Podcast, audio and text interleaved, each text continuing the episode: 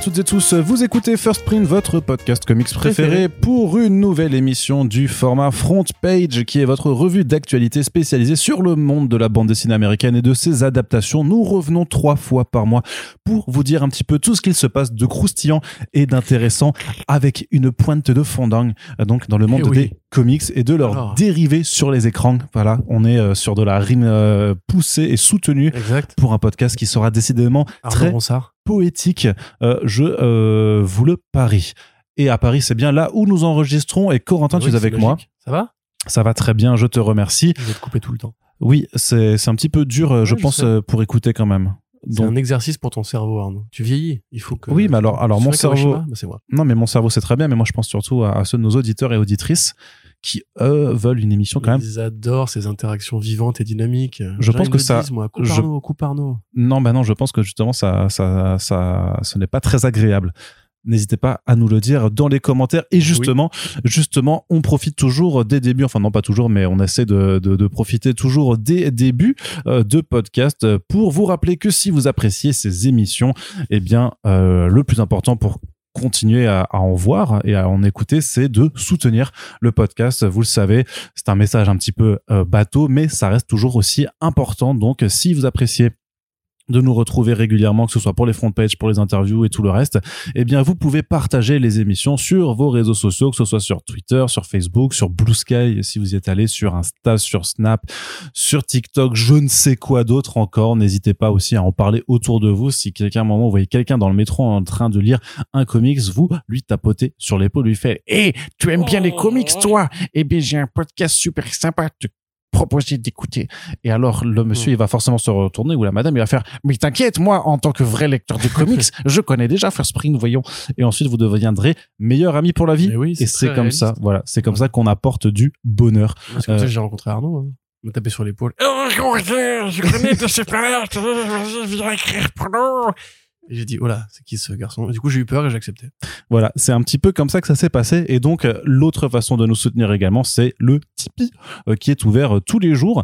Euh, vous pouvez donc nous, en- nous aller sur la page et nous soutenir, que ce soit de façon ponctuelle ou plus régulière, pour voir un petit peu sur le long terme. Et on remercie toutes les personnes qui sont présentes avec nous tout au long de l'année depuis trois ans maintenant. Et un petit merci particulier au dernier donateur, Raphaël TMNT21, Émilie, que l'on salue, et Calendo. Voilà, merci à vous euh, pour vos, euh, votre contribution et merci aux 130 autres personnes qui sont également de la partie. Ceci étant dit, Corentin, on va pouvoir commencer à faire le débrief de cette fameuse actualité Allez. comics. Et avant tout ça, euh, un petit point sur Samalo, Corentin. Qu'est-ce que tu en as pensé, toi qui n'y étais pas? Bah, c'était plutôt cool, j'ai trouvé. Euh, surtout le prix de la bouffe et, et les tempêtes venteuses. Sinon, bah, la Bretagne, ça vous gagne. Le, le chouchen, le cidre brut, ainsi que les crêpes au froment. Attention, pas de crêpes sarrasin euh, par chez nous. Des galettes, d'ailleurs. Euh, oui, bon, écoute. Non, parce que les Normands nous contestent les galettes. Donc euh, voilà, les mouettes, ainsi que le périgueux et euh, les danses traditionnelles. La cornemuse, qui est celte. Et les trisquelles, évidemment, qui ont été reprises par les nazis quand même. Donc attention. Très bien. Eh ben, c'est un bon résumé du festival, mais sinon, c'est- sinon, vu que moi, c'est vrai qu'on nous a demandé de faire un retour ou un débrief, et j'aurais bien aimé pouvoir faire un débrief avec toi, sauf que tu n'es pas venu euh, finalement, et donc euh, j'étais un peu tout C'est seul. moche que tu fais. Hein C'est moche que tu fais. Ah non, mais faut, Je suis pas venu pour des raisons monétaires et Oui, oui, non, non, non, euh, non, mais je veux dire que c'était pas, c'était pas volontaire et que. Il me semble qu'on en avait parlé dans un précédent podcast et que je sais plus si on avait dit qu'on y allait tous les deux et qu'au final ça, ça avait changé de point et tout ça. Mais en tout cas, de ce que je peux vous en dire, c'est toujours un festival auquel moi je vous invite à aller, que vous soyez fan de comics et de BD de façon générale. D'ailleurs, il s'était même ouvert à une bulle manga euh, cette année. Forcé de constater que euh, que ça s'ouvre un petit peu partout. Alors c'était vraiment plus des stands, un petit peu vraiment juste de vente de manga par les éditeurs, mais il y avait quand même aussi des artistes à inviter puisque euh, des artistes français puisqu'il y a pas mal de euh, pans de French manga qui se développent maintenant. Enfin, des artistes qui font du French manga, il y en a Le depuis longtemps, comme les comme euh, comme euh, Le Maire, comme euh, Tony Valente, euh, et aussi maintenant en fait avec Vega Dupi, il y a pas mal de nouveaux titres et Kana de nouveaux titres qui se développent. Et donc euh, c'est ce qui est bien, c'est que ça permet d'avoir des euh, artistes sur place euh, pour signer euh, cette pour dédicacer cette production. Beaucoup de franco-belges évidemment. Je pense que ce qui marque le plus quand tu vas dans la grande bulle de, enfin dans le grand euh, hall de de de, de, de des Bulles, euh, sachant que à l'inverse d'Angoulême déjà ce qui est super agréable c'est qu'en fait il y a que deux endroits l'immense euh, donc euh, bulle, on va l'appeler comme ça, et aussi juste à côté un, un- une sorte de centre où c'est là que sont organisées les conférences et les expositions. Donc vraiment, t'as pas besoin de marcher une demi-heure pour aller d'un point A à un point B. Euh, tu peux tout faire en un, en un seul coup. Et donc, ce qui marque vraiment, c'est que en fait, t'as énormément de maisons d'édition dont t'as jamais entendu parler, puisque il y a une partie en fait qui sont des maisons d'édition euh, très souvent en circuit court euh, qui proposent même pas forcément leurs bouquins dans des dans, des librairies mais seulement sur les festivals en fait sur les sur les stands ou ou, en, ou direct avec les clients. Et en fait ça permet de voir plein de choses. Moi j'ai découvert notamment une association une association enfin un collectif alors qui s'appelle Time Travel quelque chose. C'est euh, TTT Prod qui sont des artistes en fait un collectif d'artistes nantais qui font à la fois euh, un, une sorte de magazine de, de bande dessinée, mais aussi une, anthologie. Je te montrerai, tu verras. Ça fait très très métal hurlant un petit peu dans, dans l'esprit, quoi. Et notamment, bah, Petit Rapace euh, qui est au label 119 qui a fait euh, une histoire euh, dedans, mais enfin et enfin et pas mal d'autres gens. J'ai vu à euh, zut Alag, son nom de famille c'est Alag. Elle a fait euh, une BD chez chez Kinaï. Eh oui. Je- mais je sais plus si c'est Noémie ou. Amélie, donc euh, je vais, j'ai, trop ou un autre prénom, j'ai trop peur de, de, de me tromper. Mais en gros, voilà, plusieurs artistes euh, donc euh, qu'on a déjà vu en fait chez d'autres maisons d'édition qui euh, qui ont participé à ce collectif. Il y avait Assain qui faisait une couverture euh, pour l'un des, des numéros. Et donc voilà, enfin ça c'était vraiment cool. Et puis du côté comics, bah, il y avait quand même pas mal de gens présents. Il y avait 404, il y avait Comics Initiative, il y avait Bliss et Akileos, euh, il y avait Kinaï qui était également là. Et même si je n'ai rien le droit de vous dire, euh, il y a eu pas mal de discussions et il y a quand même des très très très belles choses qui se qui se préparent du côté de ces structures là. Euh, nota enfin, j'allais dire notamment, je, je vais pas aiguiller forcément le- les choses, mais bon voilà, ce qui est. Quoi, mais que se passe-t-il? Oui, oui. Mais voilà, mais par- en ce moment où sur les réseaux on a pas mal de discussions euh, un peu euh, un peu déprimantes sur l'état du marché sur le fait que ça va pas que ça qu'il y a rien qui se vend je sais pas quoi euh, c'est une façon de voir les choses aussi moi je pense que et je l'ai déjà dit sur les réseaux aussi que c'est pas à partir du- d'un score de vente d'une semaine sans prendre tout le contexte autour en fait que tu peux faire un, tableau général sur euh, la situation d'un marché toujours est-il qu'il y a l'important euh, c'est d'essayer de voir en fait qu'est-ce qui est bien aussi. C'est sûr que si tu ne concentres que sur ce qui marche pas, ben en fait tu vas juste euh, arrêter et, faire autre chose. Mais il y a des choses très chouettes qui se préparent du côté de, il y a des créations, il y a des acquisitions de licences, il y a plein de choses voilà qui arrivent. Donc très très hâte de vous en parler dans les prochains mois avec First Print et Comics Blog. Et il n'y a pas Blacky qui a gagné un prix Si, euh, euh, Guillaume Saint-Jean, effectivement, qui a été récompensé du prix coup de cœur pour Frontier. Et donc ça, on le salue bien bas. Ça fait très très plaisir, évidemment, de voir Frontier récompensé. Première de peut-être d'autres récompenses, Bah oui. sachant que l'album, il est aussi nommé euh, donc pour dans les euh, prix Fnac BD France Inter, à voir s'il arrivera au moins à aller euh, chez les finalistes. Euh, puis après, pourquoi pas à Angoulême. Enfin, on se doute qu'il aura au moins une sélection quand même à Angoulême. Ça paraît, ça me paraîtrait bizarre que que- qu'il y en ait pas une. Et euh, bah, ma foi, on espère, euh, on espère qu'il y en aura d'autres, effectivement. Voilà. Voilou, voilou. Donc ça, c'est un peu pour le débrief euh, de Quai Début. L'année prochaine, ça, ça aura lieu de nouveau en octobre aussi. Et, euh, et, merci aussi aux, aux deux, trois personnes que j'ai pu croiser sur, euh, sur le chemin. Ce monsieur qui, euh, je crois qu'il s'appelle Romain, qui m'a demandé une dédicace dans un Billionaire Island. Ça faisait longtemps. Le running Euh, gag, euh. Ouais, toujours le running gag, très bien. Euh, surtout, j'ai dû, pour la première fois, j'ai dû me faire, tu sais, parce que je fais toujours mes, mes petites caricatures de, de moi-même, sauf que là, du coup, j'ai fait pour la première fois avec les lunettes et les cheveux longs, et du coup, c'est- c'était plus dur. C'est Mm. vachement plus dur à C'est dessiner. vrai que t'as la coupe de Big Boss maintenant. Oui, c'est vrai, effectivement.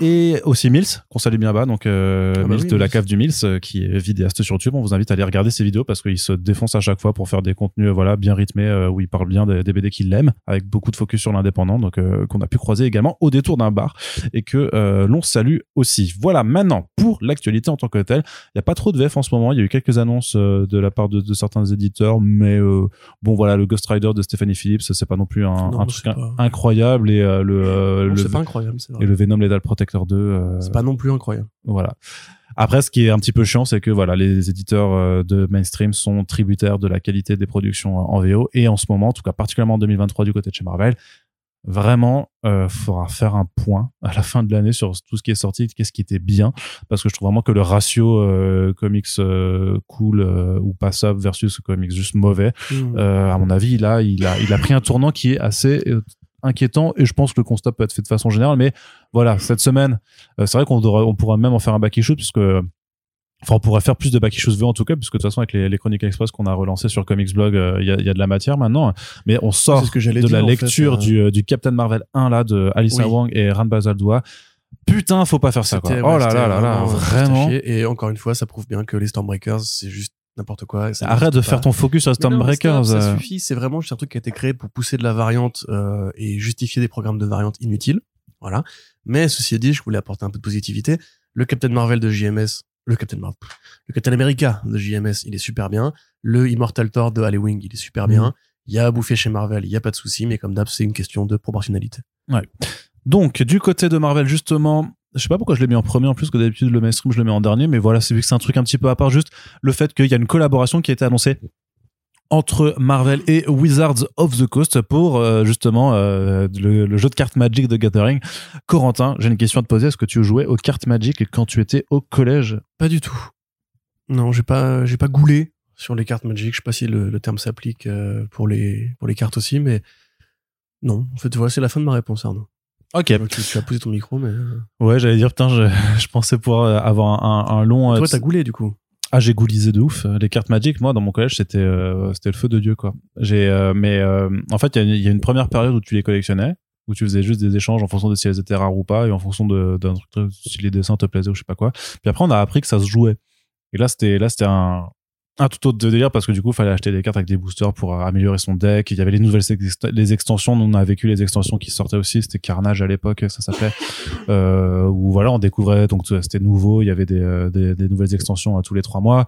On avait des bouquins aussi. On a découvert qu'il y avait des bouquins qui existaient parce qu'il y a tout un lore hein, qui, qui se développe avec ça. Des bouquins qui ne sortaient que en anglais. Donc, moi, je me rappelle que j'avais essayé d'en lire un. J'ai rien compris. J'étais en cinquième. Je savais que je comprenais rien, mais je faisais quand même, euh, je m'efforçais quand même de le lire pour, pour faire genre, je le lisais. Il y a un narratif quand même dans le. Il y a un énorme narratif. Non, non, mais il y a tous le les, tous univers. Bah, de toute façon, euh. parce que toutes les extensions sont des univers et techniquement, toi, le joueur, tu incarnes ce qu'on appelle le Planeswalker, c'est-à-dire un, un personnage surpuissant qui est capable de voyager justement entre les différentes réalités et qui a donc en fait ses, euh, ses soldats, ses armées, ses, ses sorts disposition.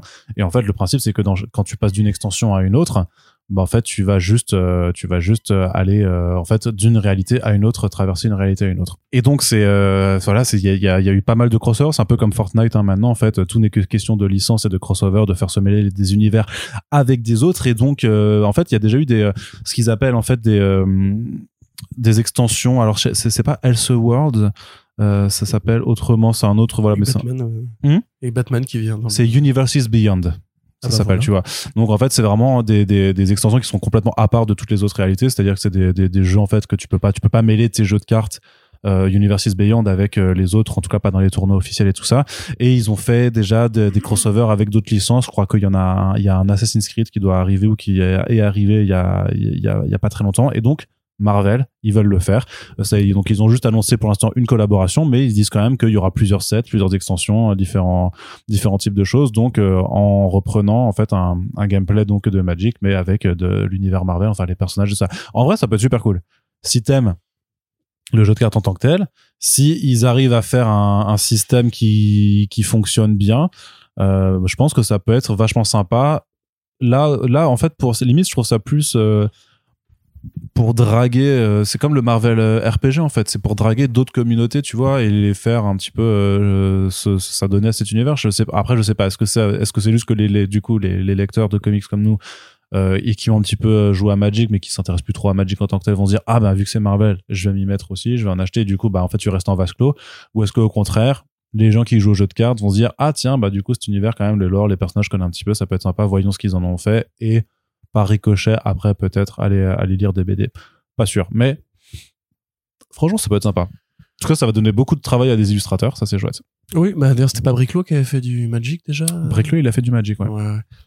Euh, tu veux mon avis ou on passe à la suivante direct euh? Non, non, ton avis est bienvenu. Mais après, je pense bien que toi, ça ne, fe- ça ne te fera pas jouer à Magic. Mais pour une ça. raison toute bête, c'est que justement, comme tu dis, les gens qui connaissent déjà l'univers de Magic ou ceux qui que ça intéresserait de s'y mettre, comme il y a l'espèce de grand retour de la mode du RPG, comme le, monde de Warhammer 40 000 s'est un peu relancé récemment, enfin les, passions un petit peu, euh, je vais pas dire honteuses, mais qui étaient vraiment très geek, très vraiment dans dans dans, l'espèce de de fin de la trajectoire logique du geek qui après va du coup bouffer des, des produits qui est, le- qui est le seul à consommer.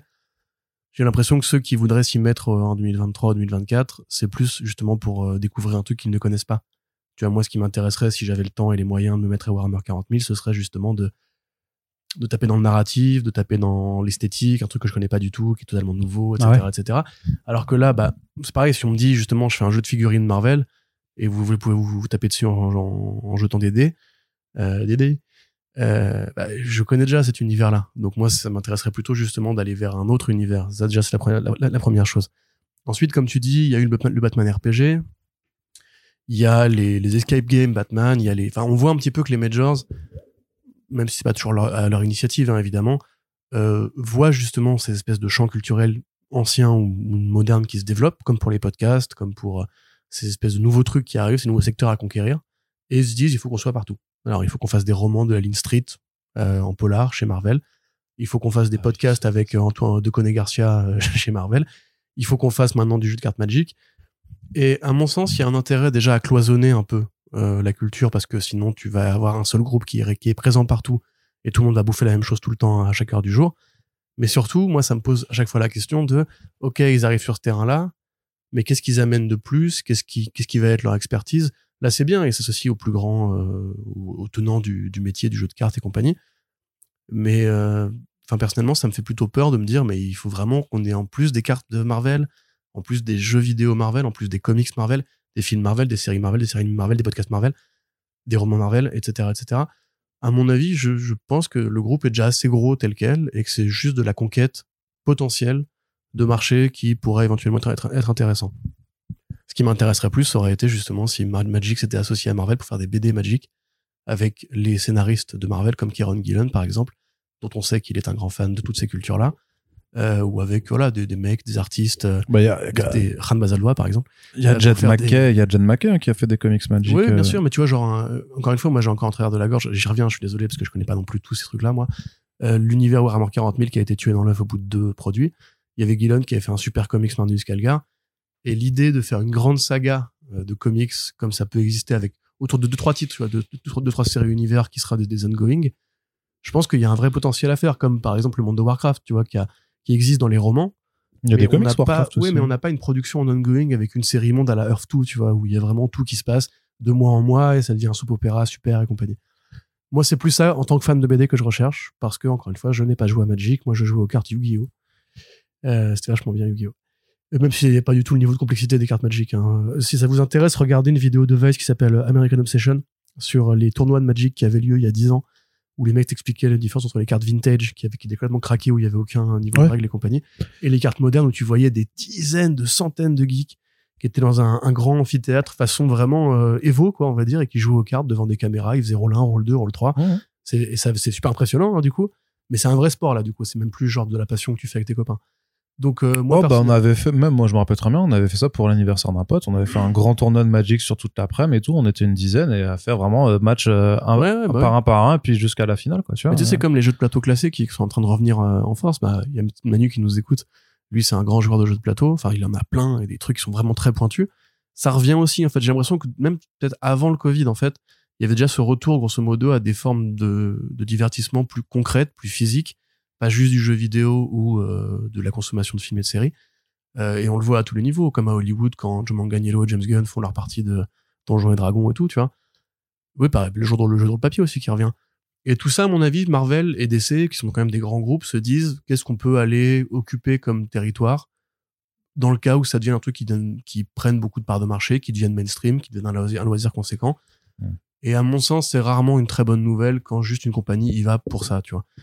Donc, euh, à voir. Accessoirement, je, enfin, je sais pas, moi personnellement, je trouve ça moins magique justement que les dragons, les sorciers, les chevaliers Oui, qui s'envoient oui. des sorts et des coups d'épée euh, Bah, bâtardes. Il y a une partie magique. America envoie son bouclier euh, plus 3, etc. Tu vois. Oui, mais il y a une partie magique aussi dans l'univers Marvel.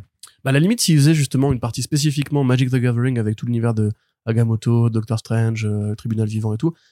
Bah, ça se trouve, c'est voilà, ça qu'ils vont faire. serait- Ouais, ça pourrait être intéressant pour le coup. S'ils poussent vraiment une partie de l'univers et pas juste Spider-Man a lancé une toile. Mon dieu, euh, vas-y, je mets la carte euh, en inversé. tu vois. Ouais. Et euh, dans justement, puisqu'on est en train de parler de licence et de d'expansion de, de ce genre de choses là, la prochaine actualité, c'est Onipress qui annonce donc son univers partagé, le Nacelle-verse. Euh, justement, après s'être associé avec la compagnie Nacelle qui euh, fait surtout des euh, séries d'animation. des Notamment, notamment, et des toys, et notamment, euh, oui, parce que Nacelle, c'est aussi ceux qui produisent The Toys, The Toys That Made Us. Oui, c'est ça. Et en fait, qui est une émission un peu autopromo dans la mesure où même s'ils parlent pas que de leurs jouets à eux, euh, ça reste une boîte qui évidemment a des billes euh, dans l'industrie du jouet. Donc Toys That Made Us, qui est une super émission hein, au demeurant. Euh, mais si vous les connaissez que pour ça, c'est les mecs qui ont donc les droits de Bikers Mice from Mars. J'adore. Voilà, donc Les les- le, souris bikers de Mars. le spoof des Tortues Ninja, absolument génial. Peut-être le seul vrai spoof légitime des Tortues Ninja. Donc c'est trois tortues, c'est trois tortues, c'est trois souris euh, bikeuses qui vont dans l'espace et qui ont des looks de punk des années 80 Ouais, c'est ça. et c'est exceptionnel. Euh, ils ont annoncé en fait un partenariat avec donc effectivement euh, Oni- Onipress qui, comme on le rappelle régulièrement, ne sort pas d'années très faciles. Euh, ils ont frôlé la, la banqueroute, ils ont licencié beaucoup d'employés.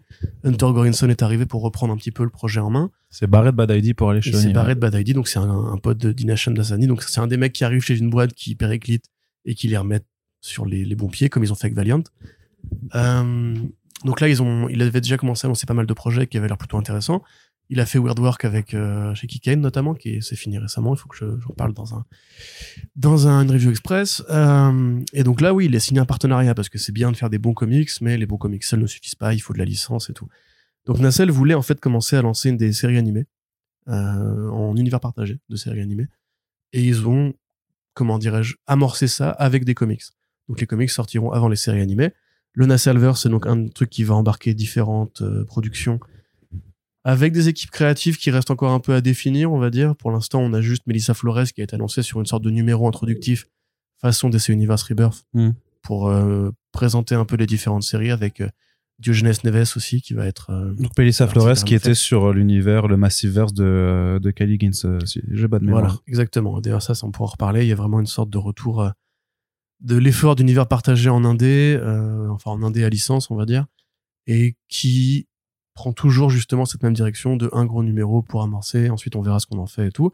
Donc, les productions en question, c'est RoboForce, Bikers Mark from Mice, euh, Sectors de Great Garlow et Power Lords. Je vous avoue très humblement que je ne connais que les Bikers Mice from Mars dans cette série, enfin, dans cette, euh, oui, cette série de séries. A priori, c'est pas notre génération. Je pense que ça a dû taper un peu avant nous, ou plutôt aux États-Unis.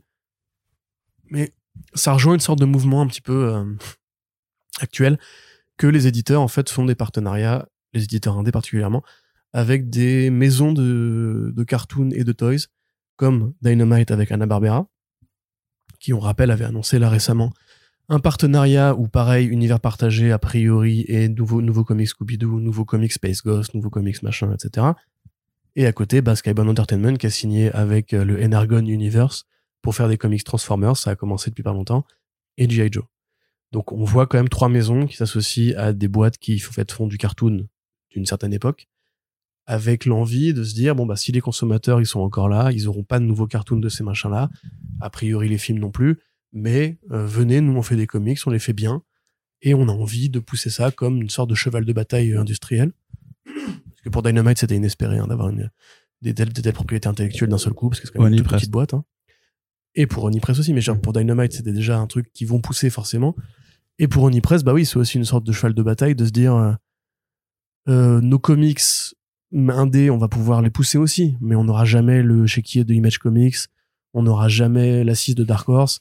Donc essayons d'avoir une licence à nous qui pourrait ramener des gens un petit peu nostalgiques. C'est un, peu triste parce qu'en vrai, Onipress, ils ont eu, ils ont eu Scott Pilgrim, euh, je veux dire. Mais c'était il y a longtemps. non, mais je veux dire qu'ils ont, ils ont eu des capacités à avoir des titres qui percent à un moment ou à un autre et qui deviennent des, des succès euh, transmédia. Donc c'est pas impossible de reproduire ce genre de choses non plus.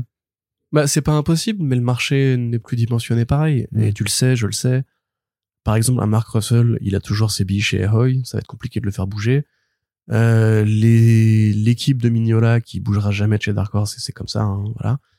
La plupart des éditeurs euh, indépendants ont des sous-labels comme Rick Remender avec Giant Generator, comme Ashley Wood avec Siziggy. En fait, maintenant, t'as t'as des petites, euh, des petites chapelles où soit des artistes vont ramener les talents de demain eux-mêmes, soit en fait les grosses boîtes comme Image et compagnie proposent des contrats qui sont trop avantageux pour que des boîtes comme Oni qui en fait ont toujours marché sur le comics un peu underground, alternatif, les propositions militaires, les propositions comiques, les propositions un peu slice of life et tout. Tout ça, ça a moins de valeur aujourd'hui parce que le marché de l'indé, il a grossi. Mais les lecteurs, eux, ne sont pas euh, plus nombreux. Donc c'est toujours un peu, il faut se répartir un gâteau qui est déjà un peu en tranche fine, tu vois. Et par exemple, voilà, c'est, c'est encore une fois, chez Dark Horse, t'as le label de Eric Powell, t'as le label de Usagi Yojimbo, enfin de euh, Sakai. Donc voilà, c'est, les trucs qui sont compliqués à, à gérer. Je pense que Gorinson, il essaie de faire ce qu'il peut euh, pour relancer la boîte. Il fait plutôt bien les choses. hein. Il a fait euh, son anthologie Xoni, là, Euh, Xino, pardon, Ouais. qui était en fait simplement une reprise de Skybound euh, X et de Image point d'exclamation de Rick Stephenson. Il l'a fait avec chez Kiken, il l'a fait avec les artistes qui sont en train de faire des séries actuellement. Donc il a envie de suivre ce qui se fait de bien dans l'indé. Là, on n'en a pas parlé, mais ils ont annoncé aussi euh, cinq projets pour le début d'année, quasiment que de l'horreur. hein. C'est voilà, un peu d'horreur, un peu d'aventure. Euh, et là, tu vois, il fait pareil, il fait ses annonces par grappe, comme justement font les indés qui veulent compter. C'est comme l'Image Expo et tout. Il fait, il fait tout, d'un coup. Il peut faire une belle prise chronologique et dire regardez, Oni se relance, Oni est là, Oni a de quoi publier toute l'année prochaine. Et à côté de ça, on a une grosse licence pour une démographie de consommateurs particulière. Donc, vous voyez, là, on respire, on a des capitaux qui vont rentrer. Vous inquiétez pas. C'est un peu, je pense, la philosophie actuelle. Par contre, faut pas qu'on se mente, c'est pas avec ça que Oni va reprendre la tête du marché. D'ailleurs, ils ont jamais. Bah, eu, ils ont jamais. voilà. Oui. Euh, mais ce qui compte, de toute façon, moi, c'est que la boîte fasse des bons comics et qu'elle ne crève pas. Tu vois, c'est un petit peu ce qu'on peut espérer de mieux. Parce que Oni, comme a dit W, ils se sont un peu perdus justement à l'idée, euh, on va financer beaucoup de trucs euh, dans l'espoir d'être adapté ensuite. Et puis aussi, on va se dire, il y a des plans d'édition qui sont intéressants pour la jeunesse, il y a des plans d'édition qui sont intéressants si on suit telle technologie, telle, telle, telle course et compagnie. Et en définitive, bah, ils ont juste vidé les caisses jusqu'au moment où ils ont dû virer des gens et ramener en catastrophe Gorinson qui a, je pense, négocié pour avoir les mains libres et faire exactement ce qu'il voulait. Donc, faudra voir si c'est effectivement euh, le- l'expertise Dasani, bah, j'ai envie de dire que Bad ID, ça a fonctionné. Hein. C'est un cofondateur de la boîte aussi, tu vois. Ouais, après, il s'est barré quand même. Donc, à, à voir s'il s'est barré parce qu'il avait une opportunité avec Oni, euh, machin, ou parce que ça a commencé à aussi. euh, Il y a eu des dissensions là- là-dessus, tu vois. Bah, il crée Adilège. Bah, mais il répond pas, ce con. il répond, il est super relou, mais il répond pas. Euh, mais, mais surtout que, enfin, ils sont là, ils sont quand même depuis euh, depuis l'année dernière, en fait, euh, engoncés dans ces logiques de de Kickstarter pour beaucoup de, de titres en fait où ça devient un peu autant moi j'ai toujours apprécié la démarche et je la trouve marrante enfin les trucs. Autant sur le long terme je trouve qu'il devrait se recentrer un petit peu quand même sur arrêter tous les Kickstarter tous les tous les délires un peu qu'ils font et qui commencent à, se recentrer un peu plus sur la, la publication de bande dessinée en tant que telle après bon voilà. Euh, moi j'ai euh, ils avaient fait un Kickstarter il y a des mois où moi j'ai fait une complètement une grosse folie de baquer pour avoir l'ensemble de leurs publications à, l'année 1. Euh, J'attends toujours que ça arrive, donc je sais même pas en plus si, si ça va être livré euh, un jour ou l'autre et ça, commence un peu à, me foutre les nerfs quoi. Mais, euh, mais bon, on reparlera de, Bad ID très certainement une, autre fois.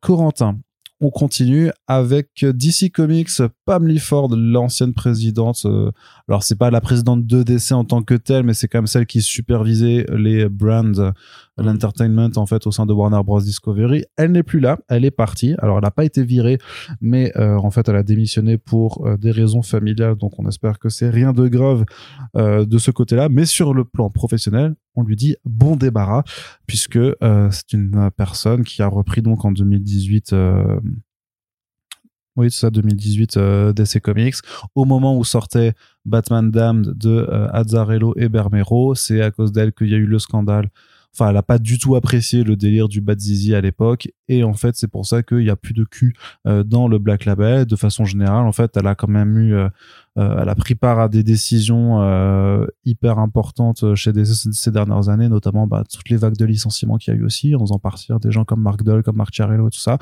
Euh, donc voilà, c'est pas une personne qui a forcément le meilleur bilan, celle qui a fait fermer Vertigo, qui a recentré DC en trois, en trois marques, c'est-à-dire le DC normal, DC Black Mhm. Label et DC Mhm. Kids, mais qui a fait donc dis- fait disparaître tous les labels qui existaient un petit peu pour, pour séparer un petit peu plus euh, les choses.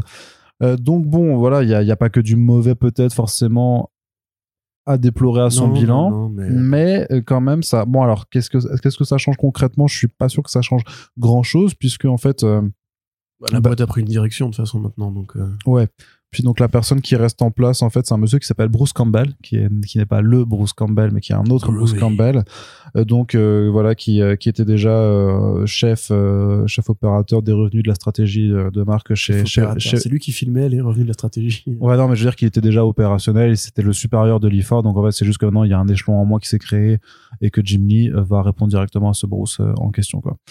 Mais quand même, moi, juste, j'ai vu le truc, j'ai eu un petit smile parce que voilà, de toutes les discussions que j'ai eues avec les artistes et auteurs depuis, euh, depuis cinq ans, quand le nom de cette dame était évoqué, c'était jamais pour en dire vraiment du bien, quoi. Donc, je pense que, enfin, voilà, c'est une personne qui était euh, directrice de vente chez Disney avant. Elle n'était pas là pour faire des comics. Quand elle a été nommée, elle était là pour vendre des licences, des produits dérivés, des jouets Et justement, bah, le fait que un des personnages de licence les plus populaires du monde fasse parler de lui parce qu'on voyait son grosse gag, eh bien, ça ne lui a pas plu. Euh, voilà, parce qu'elle a été vraiment pour vendre de la marque, de l'image de marque et de pas des histoires. De toute façon, ils sont jamais là pour vendre de la BD. Hein. Si tu les écoutes, tous ces mecs-là ou ces meufs-là qui sortent d'école, qui ont fait tel parcours dans l'industrie, et l'industrie au sens industriel, pas au sens artistique, parce que c'est un truc qu'on apprend aux gens qui font du marketing ou de la ou de la culture média, c'est euh, les, les fameuses industries créatives, les industries culturelles, c'est un truc qu'on adore répéter, c'est ce qui a transformé l'art en contenu ou en flux. Et euh, la plupart des gens qui justement arrivent à, ce, à ces pôles de compétences-là, leur obsession depuis dix ans, c'est il faut qu'on se débarrasse des actifs qui ne génèrent pas de la valeur. Et il faut que euh, on rentabilise ce qui rend, ce qui fait de la valeur, donc qu'on fasse des toys, qu'on fasse des NFT, qu'on fasse des films, qu'on fasse des séries, etc., etc. Bon, les Euh, NFT, euh, c'est- c'est vite dit, hein, c'est vite passé quand Non, même. non, bien hein. sûr, mais je veux dire, ça, c'est de la logique industrielle de ces mecs-là, en fait. C'est-à-dire qu'on n'a jamais mis à la tête de l'Ess Entertainment des gens qui voulaient faire autre chose que du toys ou de l'adaptation parce que depuis que le groupe a été racheté, on se dit les comics, ça ne génère pas d'argent, ça n'en perd pas non plus, donc ils vont être autonomes. Et c'est le jour où, en fait, ces gars-là, ils ouvrent les, les, commandes éditoriales, on va dire, qui disent, OK, oh là là, mais attends, là, du coup, on peut récupérer tant de valeur si on licencie tant de personnes. Et en plus, maintenant, il y a une bite euh, dans un comics d'essai alors que c'est familial et tout. Et en fait, voilà, c'est des mecs qui n'ont absolument aucune vision artistique. Bah, des mecs, encore une fois, des mecs et des meufs. Surtout que le, pas- Bla- n'est le pas Black Label, c'était justement pas familial. Ça a été annoncé d'entrée de jeu que c'était du. euh, Voilà, bien sûr. que Ce serait rated M for mature. Voilà, quoi. Pa- Pa- Pamela Ford n'est pas plus coupable que euh, Toby Emmerich ou comment s'appelait le gars qui avait euh, Kevin Sugiura Kevin Sugihara, mais même après ça, dans la période, c'était John Stanky qui dirigeait, qui dirigeait Warner Media. À l'époque, c'était encore Warner Media. Il avait un bras droit qui avait vraiment amorcé euh, l'opération Popcorn pendant le Covid pour balancer tout euh, sur euh, HBO Max en parallèle de sortie cinéma. Jason Killer Jason Killer, voilà, c'est ça. Tous ces gars-là, en fait, pour eux, tout ce qui compte, c'est euh, est-ce que le pat- le- l'étage du dessus va être content? Est-ce que j'aurai mon bonus de fin d'année? C'est triste à dire, mais nous, avec nos petites réalités de fans de BD, ils en ont rien à branler. L'idée que Batman puisse être un personnage qui est pris au sérieux par les gens qui lisent de la BD élevée ou les gens qui lisent de la littérature euh, pour adultes, ça, ils en ont mais rien à cirer. Et Pam Ford, justement, ils vont mettre une autre meuf comme ça à la place à place, et ça aura pas, comme tu dis, ça aura pas eu un impact euh, conséquent. Moi, j'aurais limite préféré justement qu'elle se fasse dégager dans un plan social comme elle a fait à tous les mecs de DC Comics. Ça aurait été plus, plus la justice, tu vois. Oh la loi du talion, le monsieur là. Bah non, mais euh, tu sais, à un moment donné, euh, dire, le groupe, euh, il a quand même eu des grosses difficultés. Je sais pas si t'as remarqué, Warner Bros. Discovery. Depuis un an, ils ont quand même perdu pas mal d'actions boursières. Euh, tu vois, à chaque fois que, Warner- que David Zaslav, il a ouvert sa bouche, t'es en mode genre, oh là là, mais qu'est-ce qu'il dit, il est fou. Les actionnaires qui ont pété des câbles pendant plein de fois au point de il a- demander s'ils voulaient pas, s'ils pouvaient essayer de le faire virer à un moment Mhm. donné. Ça aurait peut-être là, de dégager Pam Ford, tu vois. Il écoutait parler, il faisait, mais il a pété un boulon, lui. Mais il a pété un boulot. Parce que quand même, Anne Sarnoff, ils l'ont dégagé. Hein. Ouais, Anne. Sarnoff, c'est juste une des meufs qui, voilà, a aussi- été à la manœuvre. Walter Hamada a récupéré des ses films et tout. Et tu te dis, bon, bah, Walter Hamada, on va lui dire au revoir pour que James Gunn s'installe. Heureusement qu'on vire Anne Sarnoff aussi, tu vois, Mm. c'est quand même naturel et normal. Quand ils ont viré Dan Didio, ils auraient pu virer Dan- Pam Ford aussi. Hein. Parce que si on considère qu'il y a un problème dans la façon dont les comics DC sont perçus, peut-être que l'étage qui gère DC, il devrait être aussi concerné. Enfin, c'est quand même curieux, non? Mm. Je sais pas, moi je trouve ça bizarre, mais. Oui, parce que le, le rôle de Pam Ford ne s'attendait pas que à DC, hein, c'était toutes les marques. C'était quand même dit, c'était le, le département brand, Ouais, divisions, machin. Donc il y avait la marque DC, effectivement, mais il y a, a d'autres marques importantes chez Warner, Harry Potter, Seigneur des Anneaux et tout ça, quoi. Donc, Ça, ça, voilà. Enfin- c'est encore une fois logique de, de consumériste, enfin, de capitaliste. Euh, Harry Potter, c'est pas une marque, c'est c'est une saga littéraire. Le Seigneur des Anneaux. non, mais c'est maintenant c'est devenu, c'est voilà. devenu des marques. Maintenant. Zaslav qui dit euh, ouais, mais ces marques-là justement, elles dorment depuis 10 ans, on les a pas utilisées. C'est déjà c'est faux pour Harry Potter. Mais genre à un moment donné, frère, mais Non, mais c'est quand même du. Tu étais d'accord que c'est du content maintenant, tu vois. Ouais, c'est ça. Je veux dire, nous, on se soucie des bouquins de Tolkien ou de Rowling, mais euh, ça, te- ça fait, des, ça fait euh, des, des, des, des décennies maintenant que ça a largement dépassé le, le stade culturel de, de la simple saga littéraire. Non, mais vraiment. Pour moi, ouais. Il y a déjà plein de jeux vidéo, plein d'adaptations, plein de produits dérivés. Enfin, tu Ouais, vois, c'est c'est. autre chose. c'est vraiment- non, mais c'est je dire- c'est le rayonnement culturel d'une œuvre. Mais c'est pas, ça veut pas dire. Attends, en plus, il l'utilise régulièrement, jeu vidéo, la, la marque euh, Seigneur des Anneaux. Bah oui. le- l'ombre du Mordor. Mais, euh, mais Harry. Potter aussi. Il y en a Non, eu mais tu plein vois, de c'est jeux vidéo Harry différent de se dire, on va rebooter le Seigneur des Anneaux parce que ça fait 15 ans, c'est bon, les gens sont prêts et tout. Tu vois, ça, c'est déjà une logique qui vise à assimiler ça à du contenu qui est beaucoup plus grave. Parce Ouais. que passer derrière Jackson, etc., enfin, c'est, Et personne passera Bref, derrière David Jackson. Zaslav est un enfoiré et je souhaite sa mort. Donc Ça, euh, par contre, c'est pas non, ouf. je rigole. Petit, une petite chute dans l'escalier. On souhaite pas le, on souhaite pas le malheur comme ça des gens. Euh, Corentin, C'est moi. Ça va? Eh bien, figure-toi qu'apparemment, l'édition française fait des émules aux États-Unis, puisque DC Comics a annoncé un nouveau format de publication, une nouvelle collection qui s'appelle DC Compact Comics. Ouais, Si, si, si, si. DCCC, euh, qui est pas forcément le, euh, le, le- ouais, le, le nom le plus sexy possible, mais en tout cas l'initiative c'est clairement c'est du Urban Nomad, mais euh, fait en VO euh, avec une première vague de 10 titres annoncés donc dans un format. Alors le format c'est du 5.5 x 8.5 pouces, donc en, centimètres c'est du 12.5 x 20.3, Donc, sachant C'est que encore plus petit en fait. C'est un tout petit peu plus, petit- plus petit parce qu'effectivement Urban Nomad c'est 14 par 21 euh, avec donc euh, 10, 10 titres annoncés eux par contre à un tarif unique de 9,99 dollars donc euh, 10 dollars le truc mais ce qui est plus quand cher, même ce qui est quand même euh, moins cher que les TPB qui sont souvent à 17,99 euh, maintenant voire plus quand c'est du hardcover c'est du 23,99 Oui, chez le mainstream. C'est plus cher que les, les petites paginations Urban Nomad par contre. oui après les marchés ne sont pas les mêmes non plus donc euh, Ah bah justement, il y a plus de lecteurs de comics aux États-Unis qu'en France. techniquement oui Aussi. Enfin, ils Oui. sont- Ils sont plusieurs millions aux États-Unis, ils sont plusieurs milliers en France. bah euh, millions ça dépend de ce qu'on parle parce que les comics de super-héros en tant que tels ont aussi des problèmes aux États-Unis Oui, mais quand tu vois le prorata des ventes pour Urban Nomad en France, tu multiplies ça par le nombre de lecteurs potentiels aux États-Unis qui voudraient, enfin, qui pourraient être tentés par cette offre-là. Mécaniquement, ça risque de mieux se vendre aux États-Unis quand même. Bah, on sait pas. Écoute, euh, j'en- sais rien. Le, le problème, le, le- le marché américain est super dur à suivre depuis que de toute façon depuis qu'il n'y a plus de Diamonds pour avoir des juste des estimations du nombre de comic books vendus, de single issues. Et alors pour les pour, et pour les albums en TPB, c'est vraiment devenu, euh, enfin c'est impossible. Concrètement, il y a plus il y a plus aucune donnée vraiment tangible, vraiment euh, vraiment adéquate pour suivre ça. Donc c'est pour ça. Mais il y a quand même des chiffres qui sont sortis euh, l'année dernière et qui montraient que euh, grosso modo 70% des comics, enfin des bandes dessinées aux États-Unis, 70% n'étaient c'était du autre chose que les comic books vraiment américains. C'était c'était- c'était du manga grosso modo. Enfin ils ont aussi eu leur boom là-dessus. Donc en fait concrètement ils ont les mêmes difficultés, c'est-à-dire que bah, le single issue 4 dollars 20 pages c'est trop cher.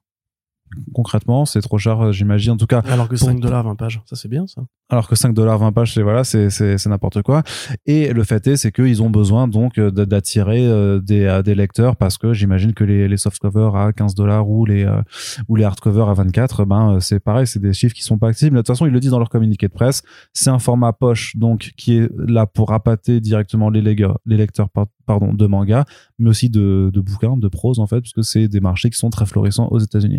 Donc un format poche 9,99 dollars et on a quoi? Ben on a des classiques des poncifs même on pourrait dire parce qu'il y a Watchmen il y a Batman la cour des hiboux il y a All Star Superman il y a Wonder Woman euh, Earth One il y a Batman Hush il y a de La Belly il y a Joker de Azzarello. Il y a Harley Quinn and the Gotham City Sirens de Paul Dini tu vois. Il y a Catwoman Trail of the Catwoman de Ed Brubaker et Darwin Cook. Et dans les trucs un peu plus différents par rapport à ce que parce qu'en fait gros, grosso modo il y a quasiment tout qui a déjà été sorti euh, euh, chez Urban Nomad. Euh, il y a Far Sector par contre qu'ils ont pris euh, de Ouais, parce que N.K. Jemisin, c'est déjà une grosse vendeuse euh, de littérature aux États-Unis. Ouais, ouais, clairement. Et, et puis le titre est bon, et il est hyper beau en Oui, plus oui, avec sûr. Jamal Campbell au dessin. Et American Vampire Book One, euh, du coup pour le Vertigo. Donc eux, ils sont allés euh, sur American Vampire, mais qui est un truc euh, aussi qui Bah a oui, très très bien marché. Ouais, non, c'est super logique. Et puis il y a le côté très américain dedans, qui fait que peut-être que c'est c'est mieux de commencer par là.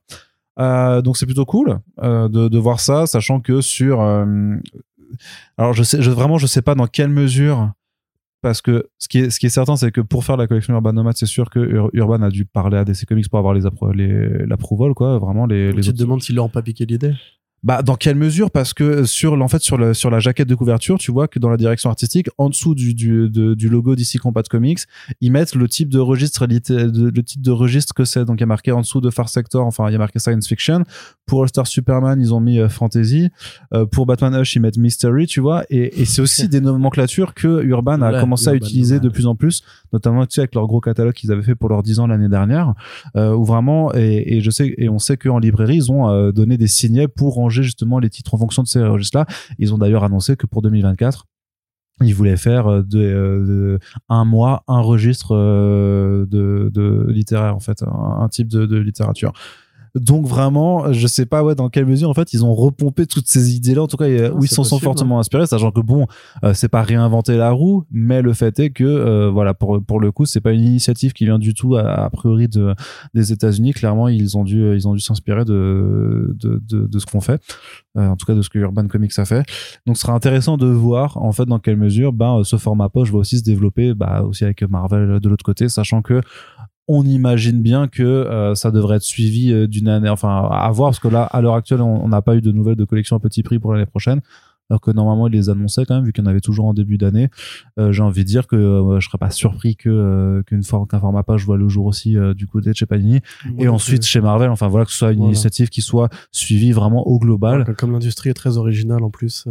Oui, mais après, tu vas pas t'en plaindre. mm, Si ça permet de faire venir je- plus de monde, fais ce que je veux. Oui, c'est vrai. Et, qu'est-ce que t'en penses de ce format, toi? Qu'est-ce que j'en pense? Bah, toujours, toujours la même chose. Euh, J'aime les comics avec des grandes pages. Je ne lirai pas ce format, évidemment. S'il permet Parce à que des c'est pas gens pour toi, oui. de découvrir la bande dessinée américaine, très bien, tant mieux. Si ça offre un rapport comparatif qui soit un peu euh, à l'avantage des lecteurs VO traditionnels, quand justement les éditeurs vont se dire mais attends, on vend ces comics là 10 dollars et ceux qu'on vend du coup à 25 dollars le trade parce que c'est les prix de la VO, c'est pas les prix de la VF. hein. Euh, Peut-être qu'il faudrait qu'on baisse les prix des trades traditionnels. Là, j'en serais très, je serais très content. Je pense pas que ça va arriver, mais je serais très content. Non, non, bah non. Mais en même temps, là, on rigolait tout à l'heure par rapport au côté 5 dollars le single issue. C'est la nouvelle norme demain. Ça, c'est clair et net. Je vous le dis. Chez Marvel, ce sera Bah, ça. elle est déjà, elle est déjà très, très actuelle. Pour hein. 100%, tu vois. Euh, ils ont été, ils ont essayé de faire grossir, grossir le nombre de pages à une époque, multiplier les numéros anniversaires, les numérotations, les couvertures, les machins bidules, etc.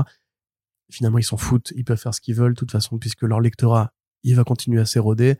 Et même s'ils font euh, pas ce genre de truc-là, les gens vont continuer à consommer parce que c'est une habitude qui est ancrée en eux maintenant. Donc, euh, moi, si effectivement ça peut amorcer une prise de réflexion globale sur le prix qu'on paye pour la bande dessinée des deux côtés de l'Atlantique, très bien. Mais je ne lirai pas de format poche, je n'aime pas, je n'aime pas ça, c'est tout. Oui, Moi, je-.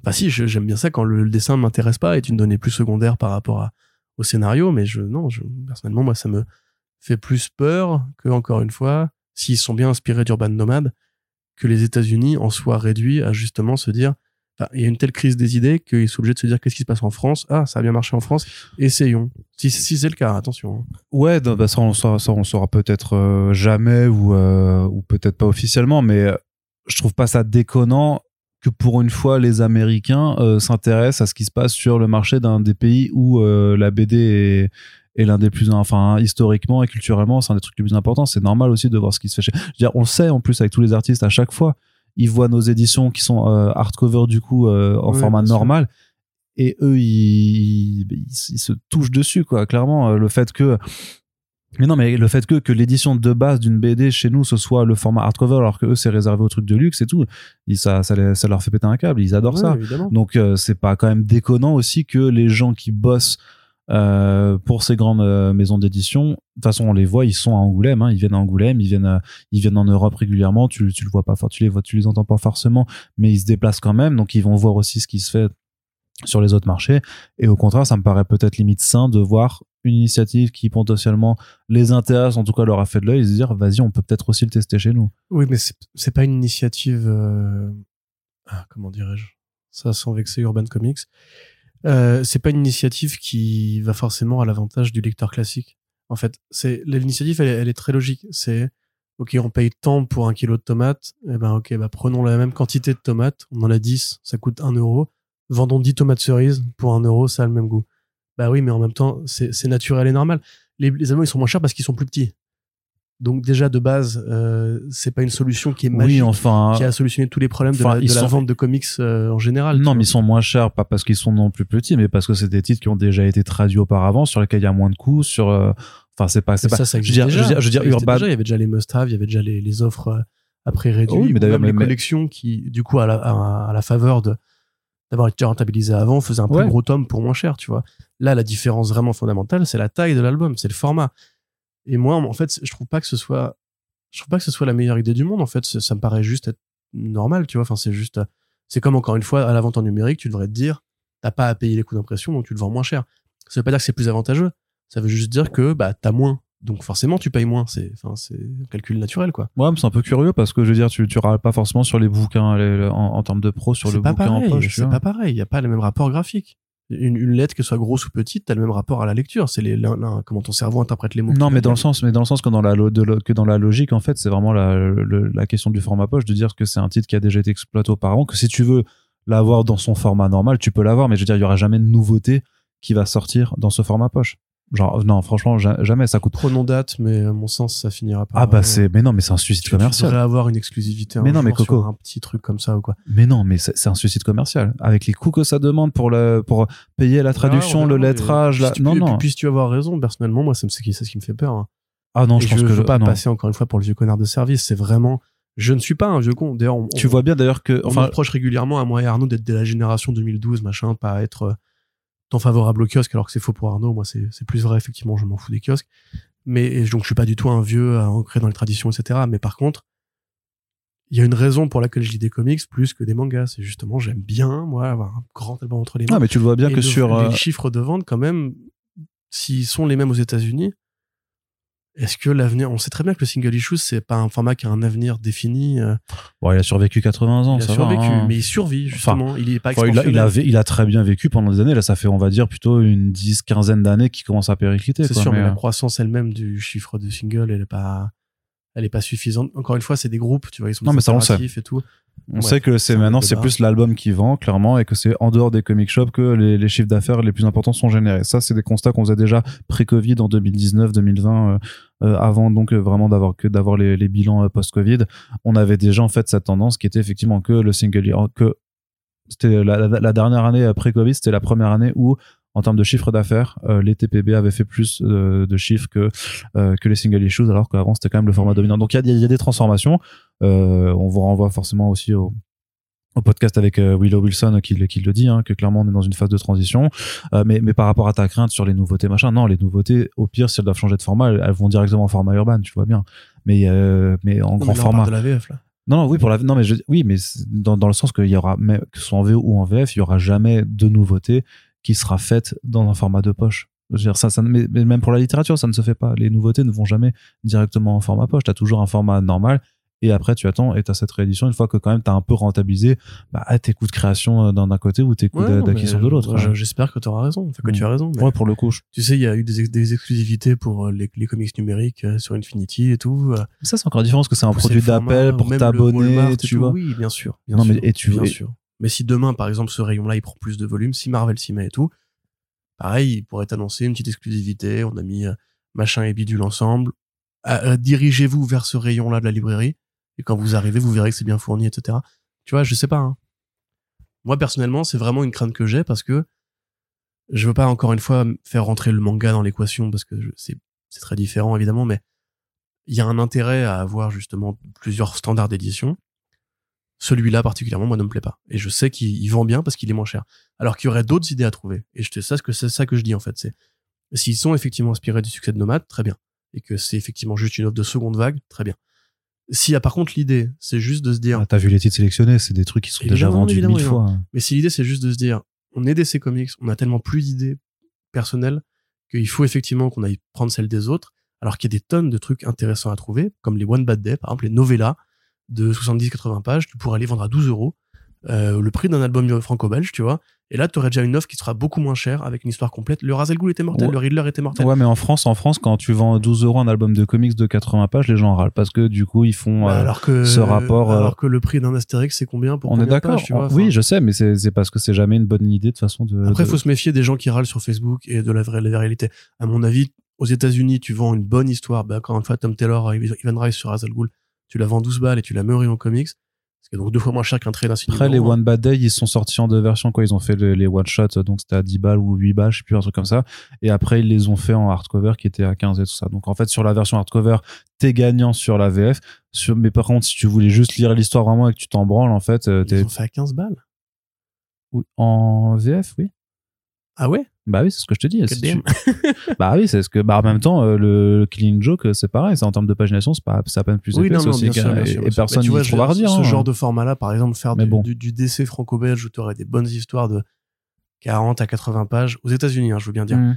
et tu tirerais les prix vers le bas pour attirer les gens et avoir une offre entrée de gamme, ça pourrait être une idée intéressante à développer, tu vois. Et ça, ils ne le font pas, tu vois. Encore, ou encore une fois, tu pousses ce putain de format numérique qui te saute tous tes frais d'impression, tous tes frais euh, de Mais kiosquier, pas de tous création. tes frais de boutiquière. Mais t'en sais rien, comme Mixology original, il y a eu des créations pendant 10 ans, mec. Hein. C'est même Substack, il y a eu des, cré- des créations numériques, tu vois. Bah oui, mais tu les payes les Substack.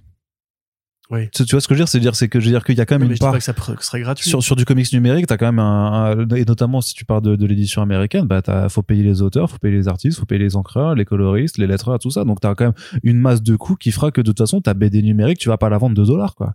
Ou alors c'est à dire que tu exploites euh, les ceux qui l'ont fait. Non, mais déjà, ce si que je veux dire. si tu coupes les frais d'impression, les frais d'envoi, les frais de distribution, Bah, justement, je suis pas sûr que ce soit les plus importants dans une cré... quand dans, même, dans- si. bah, dans une création. Coco, faut payer la, faut payer les gens pour la faire la BD. mais oui, mais je sais bien. C'est ça qui coûte cher. Tu retires des coûts. Tu étais d'accord avec moi. Tu retires des coûts. Donc Oui, mais oui, mais pas, mais, de pas de là à diminuer le prix de vente de moitié non plus. J'ai pas dit de moitié. Tu Ah, peux tu- diminuer le prix de vente. Hmm. Bah attends, mais demandons il faudrait que tu continues tes podcasts avec les professionnels pour qu'on voit déjà combien ça coûte d'imprimer et de transporter et de livrer et la part par la distribution, etc. T'inquiète, je, vais- je vais bientôt mettre la main sur des. Je vais aller. Parce que euh, je crois, je sais plus, c'était, c'est Glen, non, c'est Delcourt qui a une offre numérique, je crois. Je sais plus, j'avais vu un éditeur qui, grosso modo, passait de 18 euros à 13 euros pour euh, physique à numérique, tu vois. Ouais. Oui, c'est sûrement, de- c'est sûrement Delcourt. déjà, euh, c'est quand même plutôt pas mal. Alors, effectivement, t'as pas l'objet, mais tu payes quand même beaucoup moins cher. Ouais, après, moi, ça me fait. prix, moi, personnellement, je préfère mettre 5 balles de plus pour avoir le. le- Après, voilà, c'est ça. pas une question de philosophie. Je te dis juste qu'il y a des idées à Mhm. trouver autres que en avoir moins pour le même temps. Comment dirais-je euh, Diminuer la taille pour diminuer les prix. Et ça, à mon avis, c'est pas une solution qui qui rend service à, à l'objet livre en fait. Et c'est que mon point de vue, hein, évidemment. Dites-nous dans les commentaires, comme on dit à chaque fois. Ouais, ouais, ouais, ouais. Oui, c'est ça. C'est que, regarde, par exemple, pour le Arrow Smith qui sort, c'est 22, donc c'est 23 euros la version papier et euh, 16 balles la version numérique. Voilà, Après, euh, c'est un je- quart quoi. Hmm? C'est un quart. Ouais, ouais, mais donc, donc tu vois que tu, tu, ça diminue un peu, mais bon, faut, les gens qui sont attachés à l'objet matériel, ils sont, ils sont pas prêts à se dire, mais ok, du coup, euh, euh, enfin, ça va être dur d'intégrer de payer pour du démat quand même euh, plus de 10 euros, tu vois. Bah dans le jeu vidéo, on y est arrivé. Hein. C'est pas pareil. Bah, je sais pas. La oui, B- c'est pas pareil, c'est vrai. Les bouquins, C'est c'est comme- mieux en physique. Je suis d'accord, c'est beaucoup mieux en physique. Mais moi, ça m'étonne quand même que l'industrie soit encore arc-boutée sur les mêmes principes depuis tellement longtemps, alors qu'il y a plein de trucs qui se développent. Mais le moi, il y a webtoon un- se développe. Ouais, ouais, je suis d'accord, mais il y a un truc quand même qui est super important par rapport à la BD. Enfin, et ça, rapp- j'ai déjà, je crois que je l'ai déjà parlé, j'en ai déjà parlé en podcast, mais là, je, je le vois Frontière. Frontière, pour préparer le podcast avec euh, Guillaume Singelin, je l'ai lu en numérique. D'abord, pour faire le le podcast sur le process et tout ça. Et après, j'ai pu recevoir le, le bouquin en, en physique et la, la, la sensation de lecture est pas du tout la même. Avant même de parler de la fable, du toucher de l'objet de, et de, du visuel que ça, juste la taille des planches aussi, d'être condensé sur un, un, un écran unique euh, par rapport en fait à des albums qui sont plus grands ou plus petits, ça, ça change tellement de choses. Ça change vraiment ton, ça fait vraiment partie en fait euh, aussi du, tu, truc. tu as, tu as raison. Et c'est pour ça que, pas- à mon avis- là-dessus. Tu as raison. C'est une deux expériences très différentes. Je te dis juste qu'il y a d'autres idées qui, à mon Mm. avis, mériteraient d'être explorées plutôt que juste le format poche. À mon sens, l'industrie se pose pas les bonnes questions sur comment réintéresser les gens. Et réintéresser les gens avec la question du prix, elle me paraît essentiel. Il y a d'autres trucs à trouver, d'autres formules à réfléchir. Après, euh, franchement, Et tu j'ai l'impression tu- vraiment que les ouais. Big Two, à part juste faire des numéros 1 et des variantes, ils savent plus comment doper les chiffres et faire de la croissance Bah, il faut, il prendre des risques. Ouais, faut, bah faut ouais, prendre des risques, surtout créativement. Je pense que si les séries étaient vraiment unanimement bonnes, ça, ça- le bouche à oreille, c'est toujours un vecteur quand même Ah ultra oui, puissant. On voit bien là avec le consentement euh, ce qui se passe en France euh, sur, sur un film qui va un démarrage. film, tout- hein, pas le concept du consentement. Oui, oui, non, mais sur le film qui démarre euh, somme toute euh, lambda et puis qui d'un coup parce que le bouche à oreille, parce que phénomène sur les réseaux et tout ça, bah en fait Oui. triple ses entrées en Euh, bah, trois après, semaines. là, c'est vraiment accidentel. C'est des gamins sur TikTok qui se filment moi avant de l'avoir vu, après l'avoir vu. Ouais, mais, mais ça participe. Ouais, mais c'est pareil. Mais il met- enfin, je sais bien que personne ne ferait. Enfin, je pense pas que quiconque ferait ça, mais tu pourrais très bien dire, moi avant d'avoir lu Ultra Méga 1, après l'avoir Oui, lu, oui, oui, et, non, et que ça entraînerait un truc comme ça, tu vois. Ce serait, et ce serait mortel. Invincible avant, après le twist, tu vois. ouais, c'est ça. Ouais. Et t'as plein de trucs à faire. Bah, techniquement, euh, Invincible, les, les, les ventes de comics ont été dobées par la série. Parce que les gens connaissaient pas. Ils ont vu le premier épisode, ils ont fait, c'est quoi ce truc? Tu te souviens les mignons aussi? Ouais. T'avais plein d'ados qui étaient, enfin, qui étaient, Qui- qui qui étaient gamins allaient pendant le- mignons 1, ouais. qui allaient le voir en costume avec des positions ultra sérieuses Et ça avait fait un phénomène de fou Ouais, sur. TikTok. et Et tout. tu vois, mais tu vois, il y a des trucs en fait pour attirer l'attention et, je- et effectivement, il y a la, la question du prix, elle est, elle est, elle fait partie intégrante de l'ensemble des discussions.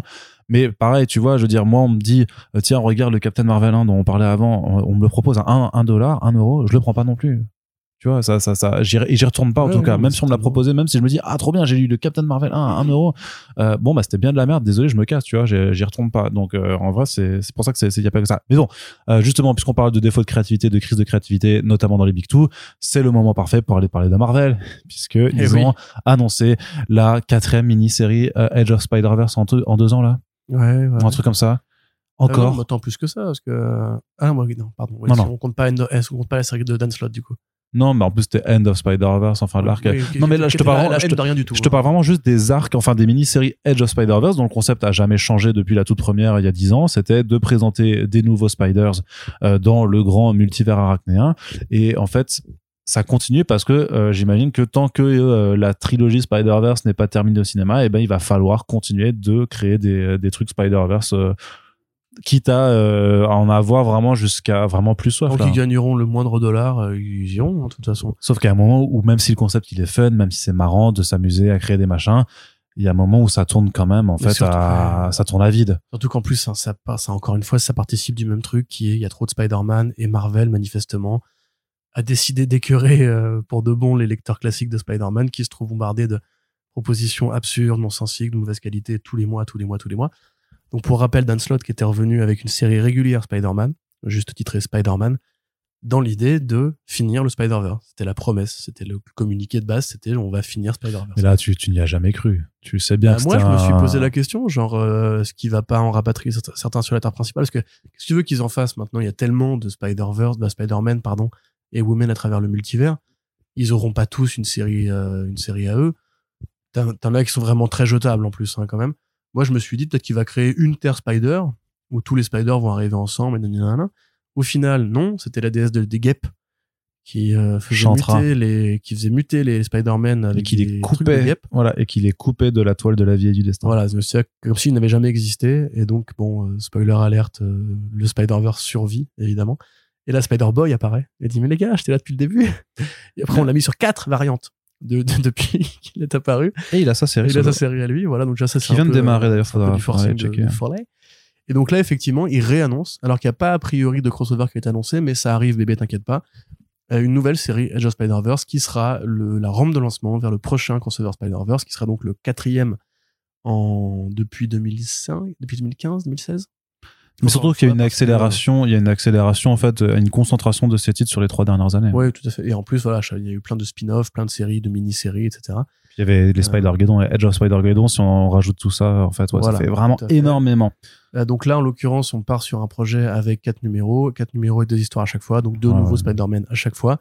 Le premier étant Weapon 7, rappelez-vous le programme Weapon Plus de l'armée américaine qui était créé pour créer Captain America et ensuite pour essayer de le reproduire quand il a disparu dans la glace, où il y a eu le Man-Thing avec des calaches, il y a eu euh, Nuke, il y a eu Wolverine évidemment qui était le Weapon X. Et dans cette Weapon version de la H aussi, réalité, là. Weapon H, bien sûr.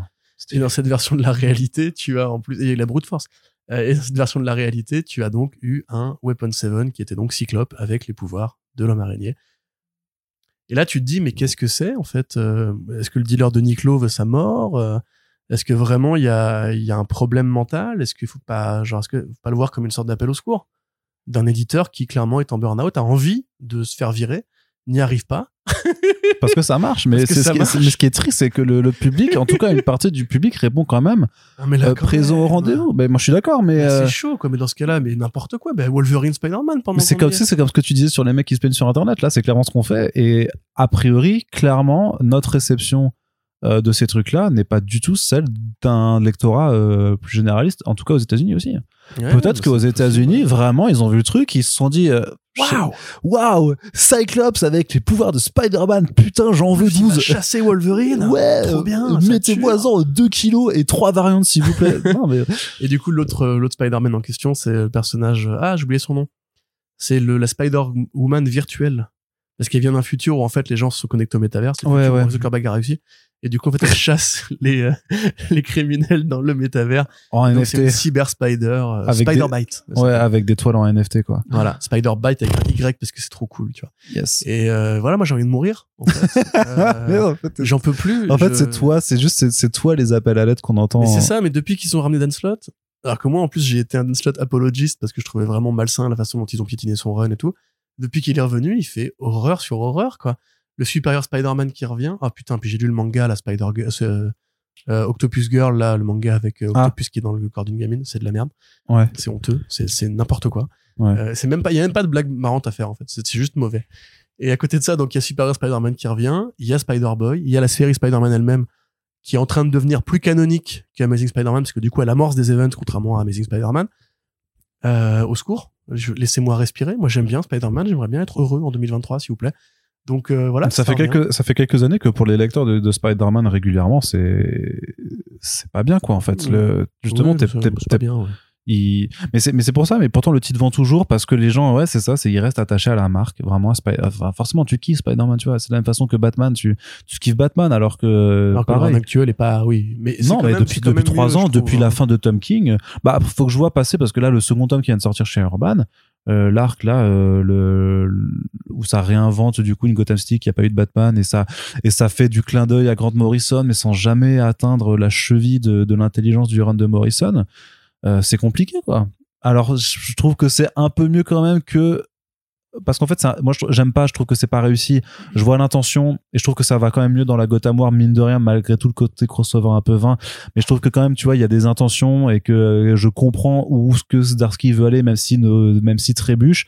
Alors qu'avant, chez Tinion et euh, Williamson, c'était juste que c'était vide. En fait, je disais le truc, je disais, je, je n'ai rien appris, je n'ai rien lu, je vois des nouveaux personnages, c'est juste des cara design Fortnite. Et voilà, je vais pas plus loin. Donc là, je trouve que c'est plus intéressant de me dire, j'aime pas ce que je lis, mais je comprends pourquoi je n'aime pas et euh, qu'est-ce que l'auteur a voulu faire. Alors que c'est vide. Euh, là, clairement, avec Spider-Man, on est aussi dans, dans une Ouais, période de Batman, vide. euh, T'as encore régulièrement à bouffer avec des mini-séries qui sont. Ouais, non, mais parce que Alors que Spider-Man, même ça, genre Friendly Neighborhood, ça n'existe plus. Non-Stop, ça n'existe plus. non, mais t'as Sp t'as Spine Tingling Spider-Man qui, qui est le truc un petit peu horrifique avec Juan Ferreira qui est quand même pas dégueulasse. ça, quoi, j'ai pas encore rattrapé. T'as le Spider-Man Reign 2 qui va arriver aussi. Mais, enfin, je veux dire, même cette offre-là, Miles Morales, c'est pas bien. Il y a plus de série Spider-Gwen. Miles Morales, le- la nouvelle série, ça va. Franchement, quand tu passes après Saladin Ahmed, de toute façon, c'est pas compliqué de faire un peu mieux. Et Ouais. que Dizzy Ziegler, c'est en tout cas le premier album là qui, qui arrivera en euh, début d'année prochaine chez, chez Panini. Franchement, ça va. C'est vachement agréable, c'est bien plus agréable à lire. C'est mais le truc c'est que j'essaie même de avec le retour de, de me revoir les, les Ultimate euh, Spider-Man avec Miles Morales de Bennis pour voir aussi qu'est-ce qui faisait le le sel. Et c'est vrai que c'est compliqué de garder cette fraîcheur en fait. Bah, quand le personnage a 10, a 10 ans, en fait, tu l'auras plus de toute façon. Donc comment t'essayes de maintenir quelque chose? Je sais pas, franchement, Euh. Peter Parker, il a commencé, il avait 16-17 et il a été cool pendant, pendant très longtemps. Bah, dans le run de Straczynski, bon, j'aime pas ce run, mais euh, il était encore assez frais, c'était encore assez cool et pourtant il était à la fac, tu vois. Mm. Non, non, moi je pense que c'est juste qu'ils savent pas écrire Miles Morales, c'est parce que parce qu'ils sont pas faits pour ça en fait. Et tu vois, de la même façon, là, euh, Spy- Spider-Gwen, qui était une super série à une époque, depuis qu'ils ont fait Gwenverse, là il y a eu la nouvelle série, la nouvelle mini-série euh, Spider-Gwen, sur laquelle Geoffroy a travaillé d'ailleurs, c'est c'est de la merde. Enfin, amour à Joffo et amitié à Joffo, mais la série elle-même, c'est genre, et si en fait les vilains de Spider-Gwen, c'était Spider-Gwen? T'as une Spider-Gwen de Doctor Octopus et tout, enfin t'es en Ouais. mode, mais pourquoi, depuis quand est-ce qu'il faut absolument que ce soit des clones partout? Pourquoi Miles Morales, il a ses clones à lui Pourquoi c'est toujours du multivers Pourquoi c'est toujours des variants, etc. Mais juste, vous pouvez pas me faire une histoire sympa où elle affronte euh, son équivalent du bouffon vert et tout. Enfin, je... c'est vraiment un, un pôle, moi, que je comprends pas que ça continue à fonctionner. Hein. Mm. Ouais, parce que la marque, la marque est plus forte que les auteurs et que les idées. Mais justement, par rapport à ça, t'as quand même un Spider-Man marié avec deux enfants qui va débarquer pour euh, la relance de Ultimate Spider-Man par Jonathan Hickman et Marco Keketto, euh, quand même, qui reprend l'idée euh, tuée, tuée euh, depuis maintenant euh, pas mal d'années ap- après euh, Spider-Man One More Day, qui était donc euh, Spider-Man et Mary Jane Watson se marient, vivent heureux, ont des enfants. Alors il y a, il y, a, il y a plusieurs versions de la fille. hein. Il y a May Parker, je crois que c'est Mayday Parker, oui, qui est Spider-Girl euh, le canon principal. voilà. Et donc là, en fait, il y aura deux enfants. Il y aura aussi un, un gamin, peut-être qui s'appellera Ben aussi. Franchement, entre May et Ben, c'est à peu près certain. Enfin, je sais pas, ce ce serait le pari un peu, un peu facile à faire. Mais, Ouais, non, mais c'est logique, dans le Spider-Man de Abrams, ça s'appelait Ben aussi, non? Oui, remarque, oui, tu crois, dois- ouais, faudrait que je, oui, je l'ai plus en tête. classique, si tu donnes le prénom du grand-père, et puis voilà. Ouais. Donc, euh, qu'est-ce qu'on en pense quand même de, ce, de cette inspiration à Peter B. Parker euh, au Bah, final coup, très... savez, euh, maintenant, je peux vous spoiler Ultimate Invasion puisque les événements qui sont dedans concernant Spider-Man sont annulés de fait parce que Marvel a spoilé l'identité. Je ne pensais pas que ce serait Peter Parker parce que l'introduction d'Ultimate Invasion montre le Maker qui va sur Terre 61-60, qui est donc la nouvelle Terre Ultimate. Et en fait, au moment où Peter va se faire piquer par son araignée, le Maker intervient et empêche la piqûre. Dans l'idée de dire que, en fait, c'est l'architecte cette nouvelle réalité. Les héros, ça l'emmerde, donc il va tous les, co les coq-blocs les uns après les autres, à commencer par Spider-Man. Et du coup, c'était assez intéressant parce que tout le monde se disait, mais qui va être le nouveau Spider-Man puisque le Maker a empêché son apparition? Et là, a priori, donc, ce qui est le plus logique, c'est qu'en fait, tu peux pas arrêter le destin, on va dire, que Peter finira bien par être mordu par une araignée, quelle qu'elle soit, ou pas d'ailleurs, parce qu'au départ, c'est quand même le totem de l'araignée, hein, si on, on en croit le canon officiel dans le Spider-Verse, c'est des totems, c'est pas juste des résultats d'accidents malencontreux. Et en fait, il finit par euh, devenir Spider-Man plus tard. C'est plutôt intéressant, je trouve, parce qu'il y a quand même eu un bon, un bon, bon temporel entre le début d'Ultimate Invasion et là où on en est actuellement. Ça passe vraiment pour une sorte de cadeau aux fans, justement, du run de Straz, à mon avis. Euh, c'est vraiment genre, dans la version de la réalité, vous aurez jamais sur 616 Peter, Peter Parker qui vieillit. Mais ce qui, est, mais ce qui est marrant, c'est que idéologiquement, par rapport à la promesse du premier univers Ultimate qui était de ramener des gens à, enfin, à un nouveau lectorat pour des gens fait, qui voulaient pas s'embarrasser, là, par contre, t'as l'impression que c'est un Ultimate à, à l'inverse, c'est-à-dire qu'en fait, c'est pour tous ceux qui se seraient barrés après Straczynski, pour leur dire, mais revenez, en fait, on va vous donner ce que vous avez c'est pas ça. eu de droit il y a 20 ans. hein. Mais philosophiquement, c'est intéressant parce qu'en plus, Hickman, il avait dit, euh, l'idée, c'est de créer un, un, un comment dirais-je, un monde Marvel plus actuel, plus moderne. Et c'est vrai que le fait que Peter soit bloqué dans une espèce de stase temporelle entre 19 et 26 ans depuis, euh, bah, depuis 80 balais, hein, on va dire, grosso modo. Enfin, euh, 60 balais, j'exagère un peu. Euh, là, lui, il répond directement en disant, bah, en fait, euh, imaginez qu'on compte la, la vraie suite de cette saga-là. Et que ce soit pas juste euh, Voilà, la, la ce soit pas story. juste. Renew Your Mm. Vows, euh, qui est juste une terre parallèle qui a eu droit à trois tomes, je crois. Euh, mais en plus, d'ailleurs, c'est pareil, dans Renew Your Vows, les gamines elles deviennent très vite adolescentes. Donc là, c'est vraiment un monde plus actuel. Ça peut être aussi, vu que le lectorat de comics, il est plus âgé, un personnage qui leur ressemble, un père de famille, qui élève ses gamins, tout en étant un super-héros. C'est super intéressant, moi, je trouve. Effectivement, je pense que c'est vraiment le truc que beaucoup de fans attendaient depuis très longtemps. Euh, ce- bon, après, Hickman sur Spider-Man, on sait pas ce que ça, ce que, ce que ça vaut. hein, Et donc, combien de temps il va rester hein. voilà. Mais c'est super cool. Et à côté de ça, juste rapidement, on a eu les premières euh, annonces pour le Ultimate X-Men de Peach Momoko avec euh, Mayweather, Mayweather, non pas Mayweather, ça c'est un boxeur. Euh, mais Tempête, je crois, un truc comme ça. Enfin bref, un personnage que Momoko avait créé pour une couverture variante, qui est une sorte de tornade, euh, enfin de storm, version japonaise. C'est Armor et Maystorm. Voilà, Maystorm, voilà. Et Armor, effectivement, qu'on avait déjà vu sur la couverture. Donc Armor, qui était de base un personnage japonais créé par Joss Whedon dans Astonishing X-Men. Et qui, évidemment, Peach Momoko étant japonaise et voulant à chaque fois se raccrocher à une héroïne qui lui ressemble, comme pour Mariko dans Les Demon Days, a été prendre une héroïne japonaise. Et de ce qui a l'air de, de transparaître, on va suivre une jeune, bande d'adolescents qui vont être des mutants au Japon, à Tokyo, donc comme on l'avait dit, dans l'idée d'ouvrir un petit peu le spectre de l'univers Ultimate en dehors des États-Unis. Parce que les, premières séries de l'univers Ultimate de base, c'était ultra, ultra ricain. C'était Avengers, enfin Ultimate, c'était X-Men, c'était Spider-Man et Fantastic Four, c'était tout aux États-Unis. Là, on a Black Panther en Centrafrique, on a X-Men au Japon et on a Peter Parker aux États-Unis. Parce que, encore une fois, la promesse d'Ultimate Invasion, c'est imaginer qu'un conseil secret façon Illuminati gouverne le monde, mais tout le monde, pas juste les États-Unis et la Raspberry. Ce qui change un petit peu. Donc on voit un petit peu mieux comment Hickman compte organiser sa, sa, sa saga, avec des trucs qui limite vont pas se croiser pour l'instant. Tu vois vraiment une saga Spider-Man, une saga X-Men, une saga Black Panther. Et Moi, ça me va- pas ça me va très saga bien, ouais, européenne, ouais. Une saga sud-américaine, il y a des trucs à faire, tu vois. Mm, mm, mm. Donc euh, moi, franchement, je suis toujours aussi chaud. Et les designs de Momoko, ils sont hyper cool en plus. Peut-être que ce sera vraiment le truc qui va euh, pas sauver Marvel, mais qui va en tout cas redonner un plus grand intérêt euh, et un plus grand écho en fait euh, d'un point de vue purement comics et quelque chose sur lesquels en fait lecteurs VO va pouvoir s'impatienter et par extension après aussi le lectorat VF euh, quand, quand ça arrivera quoi. Ce sera peut-être euh, voilà un, un truc sur lequel on peut on peut miser. Ensuite, Corentin, du coup, on en a pas fini pour la partie comics, donc on va pouvoir faire la petite partie écran, même s'il y a quand même un gros sujet qu'il faudra aborder. Mais dans le- l'ensemble, le reste, c'est plutôt court. En tout cas, du côté de la télévision, une bonne nouvelle peut-être, c'est qu'il y a un, un showrunner, vraiment, qui a été euh, mis en place pour Daredevil Born Again. On vous en a parlé. La série en fait euh, a été euh, remise à zéro tout simplement c'est-à-dire que pendant la, la grève des acteurs et des actrices et des scénaristes ils se sont penchés pour regarder ce qu'ils avaient déjà tourné donc la moitié de la série puis il y a quelqu'un avec un peu de une petite euh, ampoule allumée dans son euh, dans son cerveau qui a fait mais c'est nul Mais attends. mais on va pas sortir ça enfin et, et c'est même pas c'est nul, c'est. enfin ça marche pas non mais ça marche pas C'est du procès du rôle et on voit pas, on voit pas Daredevil en fait.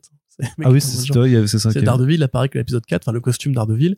Et en fait, c'était vraiment une semaine, une affaire judiciaire, une semaine, une affaire mais judiciaire. moi ça me enfin- Oui, moi ça m'allait aussi. Mais ça justifie en plus le compte de 18 épisodes qui a priori disparaît complètement. Là. ouais On sait même pas combien de temps. Enfin, de toute façon, de toute façon, Marvel Studios, on va, on va y revenir sur le cinéma, mais sur les séries télé, ils sont aussi en mode, euh, en nouvelle réflexion du genre, euh, merde, en fait, euh, peut-être qu'il faudrait qu'on fasse des séries, en fait, que nos séries Oui, ressemblent oui, vraiment à des à séries, fait. parce que c'est, un reproche qui avait été fait, et au final, la seule série qui ressemble vraiment à une série, euh, bon, t'as What If un petit peu, parce que c'est constat même d'avoir un- une histoire différente à chaque épisode, mais sinon c'est She-Hulk, Ouais, en ouais. fait, parce que tout le reste, c'est à chaque fois, c'est des intrigues de films découpés en six épisodes. Enfin, ceci dit, dans WandaVision, il y avait un côté anthologique. WandaVision aussi, Un au dé- un épisode, petit peu, oui, oui, concept et tout. c'est vrai. Parce que t'avais ce concept de réalité qui s'y, qui s'y, Voilà. Par aussi. contre, mais, je veux dire que l'intrigue, quand tu pars de, des- des clins d'œil aux séries télé, l'intrigue en tant que telle de juste aller chercher Wanda dans un village où elle a foutu la merde, c'est un oui, film, oui. tu vois. Ça finissait par le combat automatique Voilà. du personnage qui a les mêmes pouvoirs que l'héroïne. Voilà, Falcon et Winter. Soldier, c'est un, c'est un, c'est un film. Un mauvais film, ouais. C'est euh, voilà, euh, Hawkeye, c'est un film de Noël. Un téléfilm de Noël nul Voilà, de Disney+. il y avait Disney quoi Channel, Bon, Loki, c'est un bon film de SF, mais ça reste aussi quand film. même assez, Il assez n'y a, il y a pas de il y a pas- de narrativité feuilletonnante en fait. Ouais. Euh, C'est ça. Donc, ils essaient de changer la chose. Peut-être que ça va le faire pour Daredevil. Et en tout cas, pour Daredevil, du coup, ils ont employé un showrunner. Tout à fait. On en revient donc à faire de, euh, des séries de streaming, des séries télé aussi, ce qui est pas forcément une mauvaise chose. Exactement. Il s'appelle Dario comme le chat. Euh, Scardapan. attention, on ne pas confondre avec Sarbacane. Mais euh, mais donc oui, c'est un mec qui a travaillé sur la saison, enfin la, la- les deux saisons, je crois d'ailleurs, de Punisher à l'époque de Netflix. Ce qui De est Punisher. Oui, moi, on va pas recommencer. C'est donc euh, plutôt une bonne nouvelle dans le sens où il a travaillé avec Marvel Television à l'époque et que je pense que Kevin Feige commence un peu à baisser les armes en admettant qu'en fait, il y avait plus Sa stratégie, ouais. ouais. Il y avait plus d'engagement sur les séries d'Ar- Daredevil Punisher et qu'elle était, elle était mieux accueillie en fait, simplement que. Mais parce qu'elle était mieux. Enfin, les deux mieux, oui. les, les, euh, Après, moi, je l'ai aimé jusqu'au bout. Hein, les- J'ai aimé les trois saisons. pareil. Mais la première saison, quand même, t'avais le sentiment, même si, même quand tu regardes maintenant avec euh, du recul, euh, bon, voilà, c'était clairement pas The Red non plus, mais t'avais quand même une appétence Oui, pour la putain, direction, pour oui, les voilà. combats, pour euh, le générique reste, le, hein. le régé- le générique reste toujours génial. Qui était génial. L'épisode euh, où tu sais, l'épisode 5-6, je crois, où il est dans la, la Casbah avec le sniper. Mm. Qu'à l'époque, on pensait être Bullseye parce qu'il avait la carte et tout. Et où il a euh, Kingpin au téléphone. euh, no, you're not gonna do Non, et anything. puis, et puis, super et bien. puis Donofrio était un très bon Kingpin Et aussi. oui, non, mais euh. le casting est Putain, mais- ah, putain, maintenant je me rappelle qu'ils l'ont fait revenir en chemise hawaïenne dans, dans Ouais, putain. ouais. Oh là là. Mais on va, on va pas y penser. Ouais, on arrête. Euh, mais donc, après, en tout cas, euh, Donofrio, lui, il avait l'air confiant. Mm. Il a dit, écoutez, pas de scandale, c'est normal, effectivement, la série prenait pas une bonne direction. Maintenant, on va se recon- Il a quand même quitté les réseaux sociaux, tout. Ah ouais? Ouais. Ah putain, j'ai pas suivi ça. Il a quitté après, mais parce que justement, mais je pense qu'il aurait pas dû l'ouvrir parce qu'après tout le monde lui est tombé dessus un petit peu, ou en tout cas lui l'a harcelé de questions. Donc je crois qu'il a juste dit, vas-y, en fait. rude euh, quand même, le mec, il a toujours défendu le projet depuis non, le non, mais bien sûr, non, mais bien C'est sûr, mais c'est plus dans le sens qu'en fait, en fait, c'est, de toute façon, c'est un, des problèmes généraux avec tout ça, c'est faut laisser les gens bosser. De façon Ouais, générale, c'est comme. James Gunn en fait qui avait dit et pourtant et qui a et qui finalement l'a pas fait, qui avait dit qu'il arrêterait de répondre à toutes les questions et toutes les rumeurs à la con. Et au final, il s'est pris, il s'est, il s'est lui-même jeté dans un engrenage Je stupide. pense que c'est un exutoire pour lui, par contre. hein, mais, Je sais Parce pas. qu'il a mais- pas envie justement de finir comme Snyder ou comme euh, ou comme en fait tous les mecs qui bossent sur Warner Bros à, à tomber dans le truc de laissons les, les trollers parler et en fait après ils se montent un, petit phénomène etc. Ouais. Mais pour Daredevil du coup effectivement donc on a Dario Scardapan qui va prendre la- les, les commandes de, de l'écriture et deux metteurs en scène alors c'est beaucoup moins une bonne nouvelle à mon sens Justin Benson et Aaron Ah. Moorhead qui sont un duo Mais ils ont, ils travaillent régulièrement ensemble ils ont travaillé sur la série Moon Knight qui Ouais. à mon sens la pire série de Disney Plus avec Hawkeye C'est vrai, mais ils ont fait de, des bons films ensemble, donc Ils ont c'est. fait des euh, bons thrillers ensemble, ouais. effectivement. Something in the Dirt, Synchronic Spring. C'est des champions, en fait, du thriller indé. Ouais. Mais ceci étant, ça, c'est pareil. C'est une drôle de. Parce que Scardapan, donc, c'est pas un mec qui a bossé sur, sur, sur Daredevil, il a bossé sur Punisher. Punisher, qui était un thriller, un thriller militariste. Euh, qui manque un peu de Punisher quand post- même. euh, bon. Post-Afghanistan et tout. Oui, oui, non, mais clairement. hein. Avec justement du complot, de machin, c'est un ancien de telle euh, task force, etc., etc. Et on prend aussi deux mecs qui, ont- qui font du thriller. Alors, ils vont pas reprendre la série à zéro, contrairement à ce que le THR avait dit. Oui, oui. Parce qu'il y a Enfin, une base d'épisodes qui va être gardée. A priori, au moins quatre épisodes vont être vraiment gardés. En fait, c'est le matériel Voilà. de ces épisodes qui va être gardé, mais concrètement, l'orientation générale fait que c'est quand même une remise à ça. plat, tu vois. En fait, ils ont tout un sac avec plein d'éléments. Euh, ils vont utiliser telle scène à tel endroit, ils vont rajouter une scène là, une scène là, une scène là, ils vont rajouter du, du Daredevil en costume. j'ai trop peur que ça fasse quand même que le patchwork soit visible, quoi. Mais, euh, Bah après, s'ils le tournent directement, ils auront juste une pause de six mois, quoi. Donc c'est pas énorme, tu vois. C'est pas, genre le cas Fantastic Four, le reboot, où on change la perruque de l'actrice parce que euh, machin. Tu vois. Et puis ça reste tourné à New York. Euh, la- les décors vont pas changer non plus en six mois. Moi, ceci dit, je suis quand même assez content globalement parce que effectivement, et je suis d'accord avec Donofrio, en fait, il vaut mieux que Marvel se rende compte qu'ils font une connerie avec Daredevil pré-prod, ouais. qu'avec euh, avec Moon Knight justement ils auraient dû se rendre compte pour moi par exemple parce que c'est des personnages qui sont super précieux qui sont uniques aux comics. Il y a, a que un Daredevil et c'est pas pour rien que c'est le personnage le plus populaire de la ligne street ou l'un des plus populaires chez Marvel en général. L'un des mieux traités celui qui a eu certains des meilleurs runs en général. Euh, ils savent qu'ils ne peuvent pas le foirer. Et déjà ça veut dire quand même que si Kevin Feige est prêt à revoir toute la stratégie des séries télévisées parce que Daredevil ne marche pas Je c'est quand même un, un gage de, de, de qualité tu vois Après, je peux aussi penser qu'il a pas forcément eu une, épiphanie euh, créative et que en fait, il a reçu un coup de fil euh, d'un mec plus haut placé que lui. hein. Franchement, euh, Ah bon, peut-être un peu des deux parce que mais de toute façon après on va on va faire après le point Marvel Ouais. Studios. hein. Mais grosso modo voilà, c'est quand même bon, plutôt une on- bonne nouvelle, ouais. on, on va dire. Oui, moi, Ouais, j'aurais envie d'y croire parce que moi, de toute façon, je- je- j'essaie toujours de voir la, le verre d'eau à, à moitié plein. Je crois. Je En tout cas, sur ce secteur-là. Peut-être pas pour tout, mais sur ce secteur-là. Mais euh, à côté, Superman et Lois qui prend fin à la quatrième saison. Pas de surprise, en Oui, l'occurrence. j'ai vu j'ai vu des gens être très déçus Mais ça fait- ma mais ça fait en fait mais euh, vraiment- on le savait quoi enfin bah, il y avait pas grand espoir parce qu'ils t'annoncent qu'elle est renouvelée quand même pour une quatrième saison, mais on dit bon, ça fera que 10 épisodes. Bon, et la moitié du casting régulier, elle, elle est plus régulière. Bon, et du coup, l'équipe de scénaristes, elle est réduite de moitié aussi. Euh, bon, et le budget, de toute façon, il est revu à la baisse. À quel moment, enfin, tu sais, c'est, c'est vraiment, t'es, t'es là, vraiment, enfin, l'image, je suis désolé, c'est peut-être lugubre, mais c'est euh, un malade en phase terminale où on lui débranche tour à tour tout ce qu'il maintient en vie. Et là, c'est, vient- ils viennent, juste d'officialiser le fait qu'on va l'euthanasier, quoi. Enfin, c'est, merci pour cette belle image bah oui, mais euh, c'est- euh. écoute, c'est, l'humeur du moment. Mais Non, pour moi, il y avait, il y a- pas que ça c'est juste James Gunn il avait dit euh, bah on laisse la série exister tant qu'on n'a pas le film Superman qui arrive bah il arrive l'année suivante enfin, ouais, oui, t'as aussi ça, assez oui, logique, en fait. aussi, il, il a dit on- tout ce qui était là avant moi va s'arrêter. Point. On va juste garder Peacemaker parce que c'est à moi et Harley Quinn parce que j'ai joué dedans, c'est tout. Après, oui, après, tu, tu t'étais bien d'accord qu'il y a quand même euh, que les problèmes de coexistence de personnages euh, sur petit et grand écran, euh, c'est un faux problème. Donc, c'est un peu dom- dommage. Parce que c'est une Ah, série. que ce quand soit même. dommage, c'est autre- c'est un autre problème. Moi, je suis d'accord. C'est ce que j'avais dit d'ailleurs à l'époque. Je pense pas que ça aurait gêné qu'il continue Superman et Lois pendant Bah oui. 3-4 saisons de plus. Par contre, en vérité, il l'a annoncé. Là, c'est juste une officialisation, comme tu dis, d'un truc que tout le monde savait déjà. C'est plutôt genre. Bah, tu euh, vois bien qu'il y a quand même des gens qui étaient un reçois peu des surpris. eviction notices tous les jours et un jour la banque sonne à ta porte pour te dire bah on récupère la maison. T'as envie de pas une surprise. Hmm. J'avais été prévenu qu'il y avait un nouveau propriétaire. Il m'a Ouais. il m'a appelé, il m'a dit frère attention on va s'installer tel jour. Bah, J'aime bien, comment le, le, le sens des métaphores de chacun. Oui, on dit, ça, on voilà. dit non sur euh, toi, toi, On ton- sent le mec a des galères de pognon. voilà sur. et moi juste que j'ai peur de. T'as peur de la mort. voilà. Mais Bon. donc voilà, c'est pour moi c'est triste effectivement, mais c'est pas forcément une. Et puis je, je verrais bien d'essayer euh, lui faire un petit comics bonus comme pour Smallville. Ouais, c'est Bon, c'est nul. bah, pourquoi? Oh, les comics euh, dérivés de séries comme ça là, mais vas-y. euh, Ouais, mais il y a un vrai amour autour de cette série là quand même. Oui, mais justement, c'est pour ça. Donc, euh, faites En la plus, série. lisez, lisez la série de Thomas E. Gleason. Si vous aimez Superman et Lois, c'est déjà vachement bien. Allez, du côté du cinéma, une bonne nouvelle, une excellente nouvelle. Euh, meilleure nouvelle d'ailleurs de ce podcast, je pense, clairement. Samaritan 2 annoncé chez Prime Video. La suite donc du Samaritain euh, avec Sylvester Stallone, ce film de super-héros assez exceptionnel avec le Bane du pauvre dedans qui euh, fait des moulinets avec son marteau magique.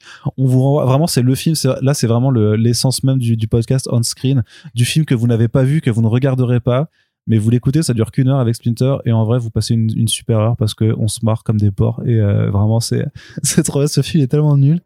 Mais- Il est content. bah oui, c'est bah vraiment ça, c'est Sylvester Stallone et le marteau magique, quoi. C'est génial. Ouais, C'est tu l'as mise dans le conducteur juste pour pouvoir dire on refera un podcast comme ça quand le film ah bah c'est sûr, mais c'est évident, mais évident, mais c'est bien sûr. Donc voilà, donc en gros le, le, le pitch, pas Momoko pour le coup, c'est euh, vraiment donc Sylvester Stallone qui est euh, un clodo qui fait de la récup de, de vieux trucs Un sales cassés dans la rue. Voilà. qui est à la retraite. Mais voilà, mais dont on découvre parce qu'il vient en aide à un, un- un jeune garçon insupportable de- de- du, du même quartier et que en fait c'est potentiellement peut-être un vieux super-héros qui aurait disparu il y a 10 ans dans une bataille contre son son arch-némésis tout ça.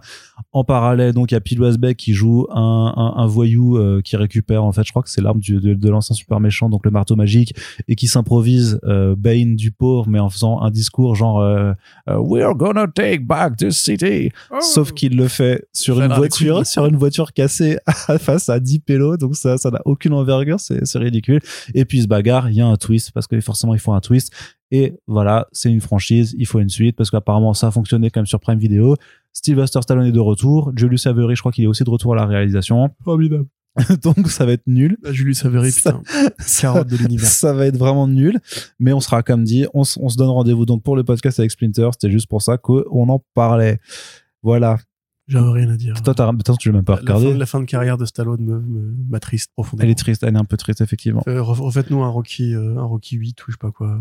Ramenez-le dans Pourtant, Critical. les Rambo en plus, le Rambo était pas mal, je trouvais. Le... Ah, Les Rambo, t'as le 1 et le 4. hein. Non, ah non, ça- après c'était devenu hyper réac, non, avec le b- Rambo Blood machin. Euh, là, le dernier, oui, avec ouais. les cartels. Euh, façon maman, j'ai raté l'avion, là. Ouais, mais après, moi j'aime bien juste parce que ça a défouré, quoi. Donc voilà, je suis pas. Ouais, non, mais c'est de la merde. Enfin, Oui, Rambo 1, c'est un putain de chef-d'œuvre. C'est un, un film où Rambo, il bute des flics et tout. Où c'est vraiment genre un propos sur. Ah bah les- super le propos anti-flic. Mais non, mais je veux dire, c'était un film ultra contestataire à son époque. C'était pas du tout un film de militariste comme on l'imagine. Les gens qui parlent de Rambo en imaginant que c'est un gars qui va dans la jungle pour tuer des, des Viet Cong, c'est pas le cas du tout. hein. Le premier Rambo, c'est un mec qui déteste la guerre, traumatisé. C'est un propos sur le PTSD. Ça a rien à voir avec le côté, hey, on retourne au Vietnam pour gagner la guerre, colonel. Ça a rien à voir. c'est le, le personnage des Guignols de l'info, c'est une version caricaturale de Rambo 3 déjà. Rambo 3 qui est une bonne comédie, ceci dit. Euh, la lumière bleue, qu'est-ce que ça fait? Du bleu. Voilà, réplique incroyable. Mais par contre, Rambo 1 et Rambo 4, ils sont canoniques et admis par l'auteur qui a fait euh, les, Mm. les- les- le bouquin Rambo. Euh, mais par contre, non, c'est Rocky, quoi. Stallone, c'est putain de Rocky, bordel. C'est une grande saga du cinéma, Rocky. Et c'est- triste de le voir. Déjà, Expandables, moi, j'étais pas fan à part le 2. Je trouve Apparemment, le ce mec, il apparemment, aurait le pu quatre- devenir un bête, un bête d'acteur dramatique et il a complètement foiré sa carrière. Euh, comme Schwarzenegger, tu vois, Schwarzenegger, sa fin de carrière, elle devient ridicule. Pourquoi je m'énerve comme Il ça? a fait quoi récemment, lui? Je crois qu'il avait fait une série d'espionnage, un truc comme ça. Euh, qu'après, il a pas attendu pendant toutes, les, toutes ces années euh, de gouverneur. Il est revenu faire des films d'action de vieux, en fait. Il a fait un film où sa fille devenait une zombie ou un truc comme ça qui était naze, mais éclaté au sol. Et puis maintenant, bah, il fait plus rien, quoi. Alors que pareil, c'était un bête d'acteur, ce mec. Il a fait des films avec Shane Black, il a fait des films avec euh, James Cameron. Et puis tous ces gars-là, Bah ils ont mais arrêté n'est pas, de tourner à un moment donné, quoi. Ils se sont pas, juste dit, moi, euh, je suis une masse de muscles, je vais pas me prendre pour un acteur. C'est dommage. Ne sont pas Al Pacino ou Robert De Niro qui veut. hein. Ouais, encore regarde encore que De. Niro, il a des, il a des bonnes merdes aussi. hein, Regarde Bruce hein. Willis, c'était un acteur physique. Ouais, mais Bruce Willis, il a un problème euh, bien sûr, de, c'est ce que je veux dire. Bruce Willis, c'est un acteur physique. Il a fait les Die Hard, il a fait des films d'action, etc. Mais il a fait des Tarantino, il a fait euh, des euh, merde, euh, l'armée des douze singes. Terry Gilliam. Pierre Il a Gilliam. fait des Terry Gilliam, il a fait des grands films de réalisateurs aussi. Tu vois, il a réussi à cumuler les deux. Au final, bah remarque, c'est pareil. Quand il a commencé à vieillir, il a fait que les Die Hard à la con et des films russes pourris. Mm. Mais donc oui, oui. Enfin, bref. Triste. Allez, euh, toujours du côté, de films d'action. côté du cinéma, donc euh, on a un problème Jonathan Majors chez Marvel Studios. Alors, on a, on a beaucoup de problèmes chez Marvel Studios de façon générale, mais celui de Jonathan Majors, même si, euh, voilà, donc, que, que se passe-t-il? C'est- Le fait est que l'acteur n'évitera pas le procès. La défense, euh, sa défense a essayé, mais y a, ils n'ont pas réussi à obtenir un non-lieu, parce qu'il y a suffisamment, a priori, selon le procureur, à un procureur ninja des enfers, il Ouais. a dégainé des shurikens de non, tiens, j'ai un dossier bâtard de 115 pages que Variety a en partie pu obtenir. Et en fait, ce qui se dit, c'est que donc euh, Grace Jabari, qui donc s'est confirmé, était bien sa copine. Donc c'est bien un cas de violence conjugale domestique. Enfin, domestique, pas à la maison, mais domestique. Elle vit à Londres. Et en fait, pendant le tournage de Loki saison 2, l'année dernière, en septembre, euh, Majors qui était dans le coin, on sait pas ce qui s'est passé, mais Gad Jabari a été admis en soins hospitaliers. Et la police de Londres a bien ouvert une enquête pour cause et blessures. Sauf qu'évidemment, ça prend du temps. Euh, là, l'enquête est encore en cours. Le procureur qui a décidé de pas le laisser partir, hein, cette fois-ci, il a décidé de faire son boulot. Pour une fois, c'est plutôt agréable quand on voit comment certaines affaires comme ça sont, peuvent être réglées en France notamment. Euh, lui, il a dit non, non, attendez, là, il y a manifestement un dossier. Il a contacté la police de Londres et il a obtenu une copie de l'enquête actuelle. Il a présenté au juge et le juge, il a dit euh, non, par contre, le non-lieu là, c'est pas possible, les gars, il y a manifestement un pattern de comportement violent. Et euh, donc ça balaye tout le truc de Priya Chaudhry qui avait fait fuiter dans la presse euh, des SMS de Jabari qui disait que je- qu'elle allait dire à la police que c'était elle qui avait provoqué l'assaut. Et pour les détails, donc, ils sortaient d'une soirée à Brooklyn, ils prennent une bagnole ensemble. Visiblement, Majors reçoit un SMS d'une meuf qui lui dit tu me manques. Euh, Jabari veut lui enlever le téléphone, il lui broie la main, il la plaque contre la, la portière. Il s'arrête, la bagnole, lui sort de la bagnole, la meuf le poursuit, lui la soulève et il la projette dans la bagnole. Et du coup, là après, des témoins appellent la police, elle va en centre hospitalier, la police arrête Majors. Donc on n'est pas du tout dans un cas de où ce que j'ai vu des gens qui disaient à l'époque, ouais mais bon, présomption d'innocence et compagnie. Non, là c'est vraiment une affaire qui va être beaucoup plus simple et beaucoup plus, beaucoup moins parole contre parole parce qu'apparemment il y a des caméras de surveillance, il y a des témoins, il y a une arrestation, il y a un bilan médical. Donc là, effectivement, Marvel Studios aurait du mal à dire euh, on attend.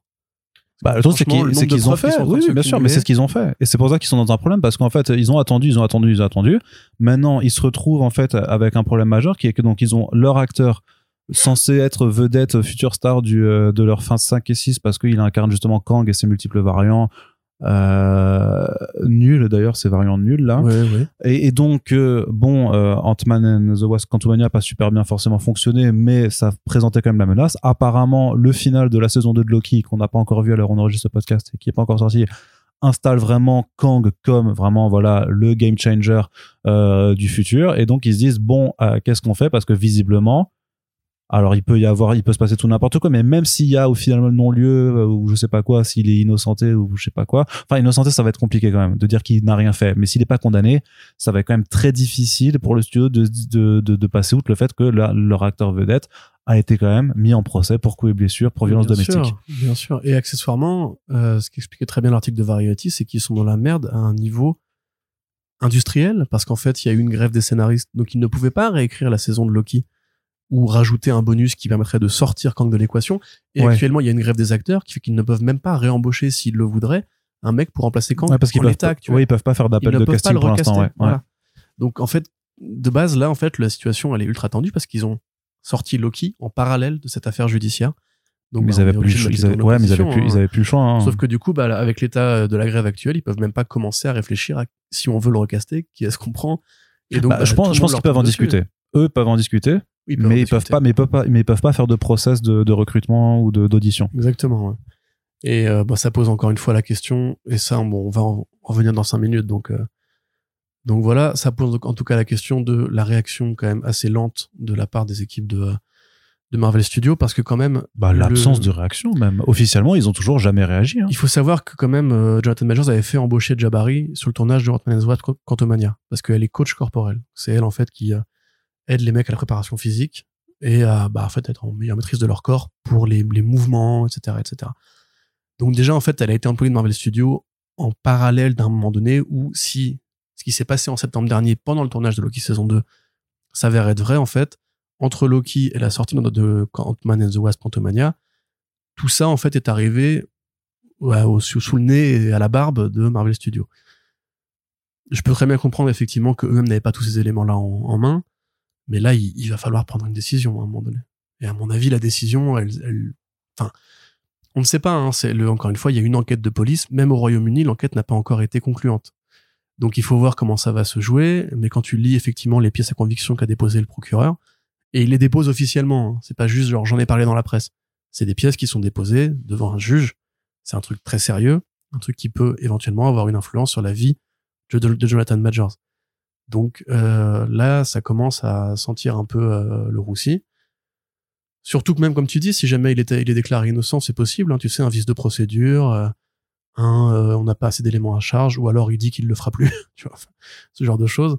Ça veut pas forcément dire qu'il est innocent. hein. Donc c'est toujours un peu compliqué. Moi, j'attends de voir comment ils vont réagir. Je serais pas contre du tout qu'on oublie le plan contre le conquérant à la limite. Euh, parce qu'apparemment, il se posait aussi la question de basculer vers un autre vilain comme Doctor Doom. ou quoi. Ça, par contre, ça me paraît beaucoup plus compliqué.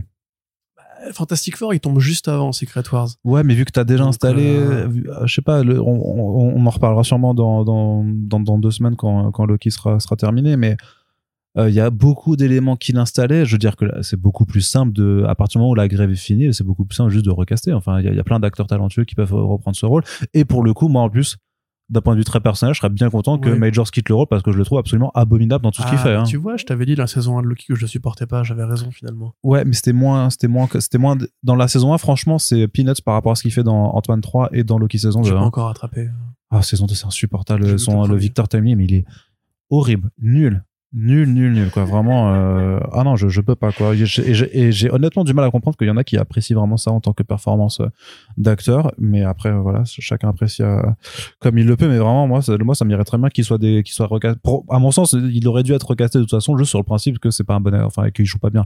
Ou alors qu'il y a un sérieux problème avec la direction.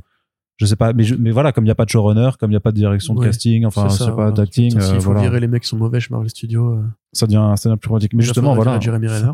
Enfin, c'est, un truc qui tombe dans le, dans un, dans un, voilà, dans un papier de variété plus généralisé qui dit, bon, en septembre, ils ont fait leur retraite annuelle. D'habitude, c'est toujours la fête, le champagne, la coke et, euh, voilà. Les meilleurs, ouais. Sauf que là, apparemment, l'ambiance, voilà, elle est très maussade parce que on a un problème chez Marvel, c'est que la marque, l'image même de la marque, bah, elle est en train de se casser la gueule, quoi. Euh, ça, en 2023, la fatigue des super-héros, elle est réelle. Autant euh, tous les papiers qui en parlaient euh, lors euh, du, pic MCU era encore en 2018-2019, voire même 2020, euh, étaient dans le tort parce que avant en tout cas la crise du Covid, clairement, enfin, la, marque a été très forte quoi. Et les gens ils y retournaient, on le disait, on l'a dit. Je veux dire, il y a plein de podcasts, je pense, euh, qui, témoignent de ce qu'on disait à l'époque. On disait, ben non, la fatigue elle n'existe pas parce que Captain Marvel, qui effectivement est pas le meilleur film de l'histoire euh, des films de super-héros, faisait le milliard quand même, tu vois. Et que après voilà, t'as- t'as les Avengers qui ont fait leur score hein, complètement improbable. Même au final, c'est vrai que Spider-Man No Way Home montrait que la fatigue n'était pas complètement terminée, ou alors c'était de façon artificielle. C'est- Pour moi, c'est différent. Ouais, C'est- je c'est- suis même pas sûr que ce soit le même public. Ouais. Enfin, si, c'est le même public parce que tous les C'est gens c'est une partie du même public, mais mais, c'est pour des motifs très différents. C'est vraiment. Ouais, c'est vrai, euh, c'est- Ouais, c'est- c'est. Spider-Man, ça m'a élevé et tout. mais en tout cas, en tout cas, en 2023, Ant-Man and the Wasp fait moins de 500 millions de dollars au box-office, ce qui, pour Marvel Studios, à leur échelle, c'est un bide, clairement, c'est problématique. Euh, Secret Invasion, un four, personne n'en parle, c'est c'est nul. énorme. et un budget énorme. Et en fait, et t'as une accumulation, t'as une accumulation, je veux dire, sur les dernières années, je veux dire, il y a eu plein de problèmes sur pas mal de séries, sur les, V- sur les VFX, sur la qualité des produits. Le rendement. Combien ça leur coûte? Ouais. Parce que ça leur rapporte au sein des abonnés Disney+. Ouais. C'est-à-dire, il n'y a pas d'offre premium sur Disney+. Enfin, Chapek ils mettent est- 200 millions par série. Mais c'est un non-sens industriel, mais total. J'arrête pas de dire industriel aujourd'hui. C'est un non-sens économique total. Et à côté de ça, il y a aussi la crise chez Disney. Ils ont besoin de rassurer les actionnaires, ils ont besoin de rentabiliser, de rationaliser. Bah, Marvel Studios, ils ont plus chéquier illimité, donc il faut qu'ils commencent à faire des choix, quoi. Mm. Et effectivement, comme quand, quand tu vois justement que Ant-Man 3, qui est censé être le film qui amorce le nouveau grand vilain, Et censé Le relancer l'excitation, ouais, c'est ça. voilà, le ça. vilain ne prend pas, manifestement, le film est très mal reçu. Euh, ils ont viré Victoria Alonso pour avoir une sorte de, de fusible à, à Ouais, de soupape, hein. ouais, Voilà, c'était juste, euh, bon, bah, le film n'a pas marché. Les gens ont dit que c'était la faute des FX. Rien à voir avec l'écriture, vous inquiétez pas. C'est la faute des FX. Bon, bah, virons la présidente des FX. Et en fait, ça n'a pas calmé grand monde. Et après, la série Secret Invasion sort effectivement dans l'animal plus total. Alors qu'elle a coûté 200 millions. Et je pense que là, en plus, ils voient les forecasts pour euh, The Marvels.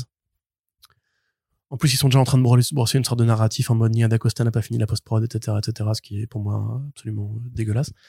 Euh, c'est pas, c'est pas, c'est pas déconnant dans le sens où, euh, à partir du moment où tu sais que c'est Kevin Feige au final euh, qui a le dernier mot, euh, ce que Nia D'Acosta se soit barré, euh, s'occuper d'un film euh, qui lui tient plus à cœur parce que de toute façon, elle a bien Oui, vu bah qu'on lui voilà. laisserait pas avoir la dernière Enfin, ça, décision. je veux dire, quand James Gunn il s'est barré pour faire Peacemaker, on lui a pas dit euh, Ah non, gros, tu finis les gardiens d'abord. Enfin, c'est juste non. je pense que James Gunn a un, a un pouvoir décisionnel plus important que Nia Je- D'Acosta. Je pense qu'ils punissent un peu d'Acosta qui avait dit dans la presse que quand tu fais un, un film dans les studios, tu fais un film de Kevin Feige et qu'elle avait fait ce qu'elle avait pu pour donner de l'identité au film. c'est vrai, mais en plus, mais on, on le sait. Enfin, C'est comme quand. euh, à part pour James Gunn, euh, c'est c'est quand même bien vrai, hein, cette histoire.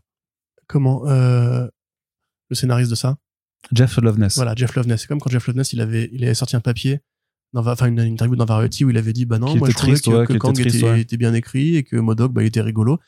Et t'as envie de dire, mais. Ah, purée, en fait, t'as vraiment l'impression d'un navire qui coule et personne n'arrête de comprendre pourquoi, d'où vient l'iceberg. Et, et donc, Et pourtant, il a là, une casquette. on en arrive à leur solution miracle. Ah, les- les- l'hypothèse de faire revenir les Avengers. Voilà, les premiers Avengers. Les premiers. Avengers. Après, après c'est vraiment, c'est No très, c'est très spéculatif. Donc, euh, très clairement, je pense que ça n'arrivera pas.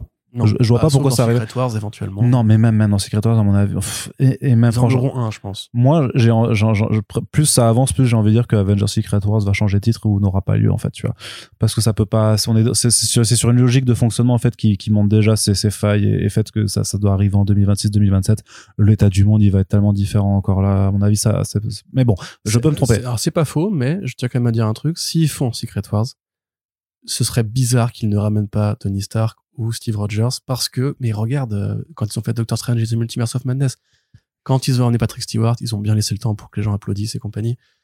Les films de super-héros, C'est souvent comme ça, tu ouais, vois. non, mais c'est Ce petit caméo du, du passé qui revient. Oui, mais c'est la logique le nostalgique euh, débile de, de ce moment, mais à mon avis, elle va passer parce qu'elle devient déjà rincée, ça devient déjà rincé. Enfin, là, là, là, les comptes, les comptes à la con de, de, de Twitter qui sont tous là à dire il y aura ce caméo, ce caméo là, mais ça. Mais tu, tu le vois quand même que ça commence à exciter de moins en moins de gens. Parce que qui a envie de voir Ian McKellen euh, euh, dans Secret Wars? Qu'est-ce qu'on s'en branle? Vraiment, ça excite. Mais vraiment, sincèrement, ça fait bander qui? Je sais pas.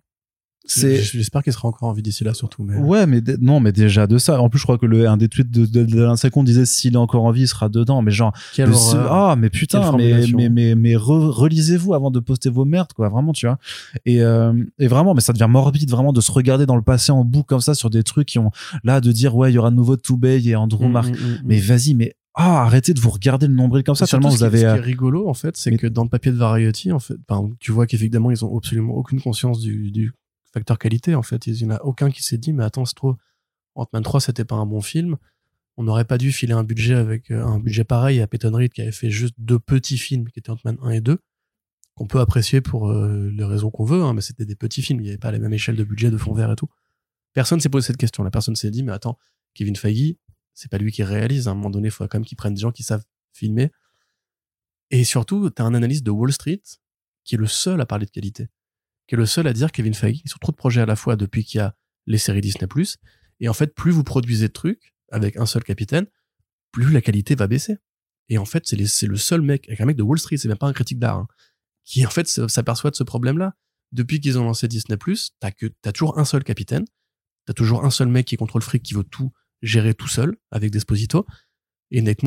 Et finalement, qu'est-ce qui se passe? Bah, en fait, il peut pas être partout à la fois. Ouais, c'est ça, c'est même des mecs qui disaient que la raison pour laquelle Doctor Strange et The Multiverse of Madness était mieux, plus réussi, C'est parce que Sam Raimi avait eu plus de main. voilà, c'est qu'en fait, euh, Feige était occupé à superviser d'autres trucs et du coup, Et puis il a laissé Guardians, Rémi et, et 3 aussi, Bah oui, bah oui, parce que concrètement, James Gunn, parce que- il a justement contrôle créatif. Et puis oh, parce que bon pour le coup il a écrit les trucs, il a voilà, il, Voilà. s'occupe un peu de tout. euh, mais Et ça, justement, c'est pareil. La présence de Guardians 3 qui a beaucoup mieux marché alors qu'il est sorti après Ant-Man and the Wasp.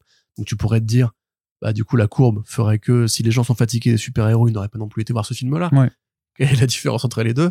Il y en a un qui est bien, euh, c'est très fait bête. par hein. un metteur en scène avec un, et un scénariste, Ouais. et pas par un, un faiseur, en fait. Et donc, ça sert à rien de ramener euh, Tony Stark et Steve Oui Rogers. donc oui par Il faut juste je me suis un- engager des gens, en fait, qui parce que je me suis films. euh, je me suis interrompu en disant que voilà moi moi je ne vois pas du tout la chose se faire.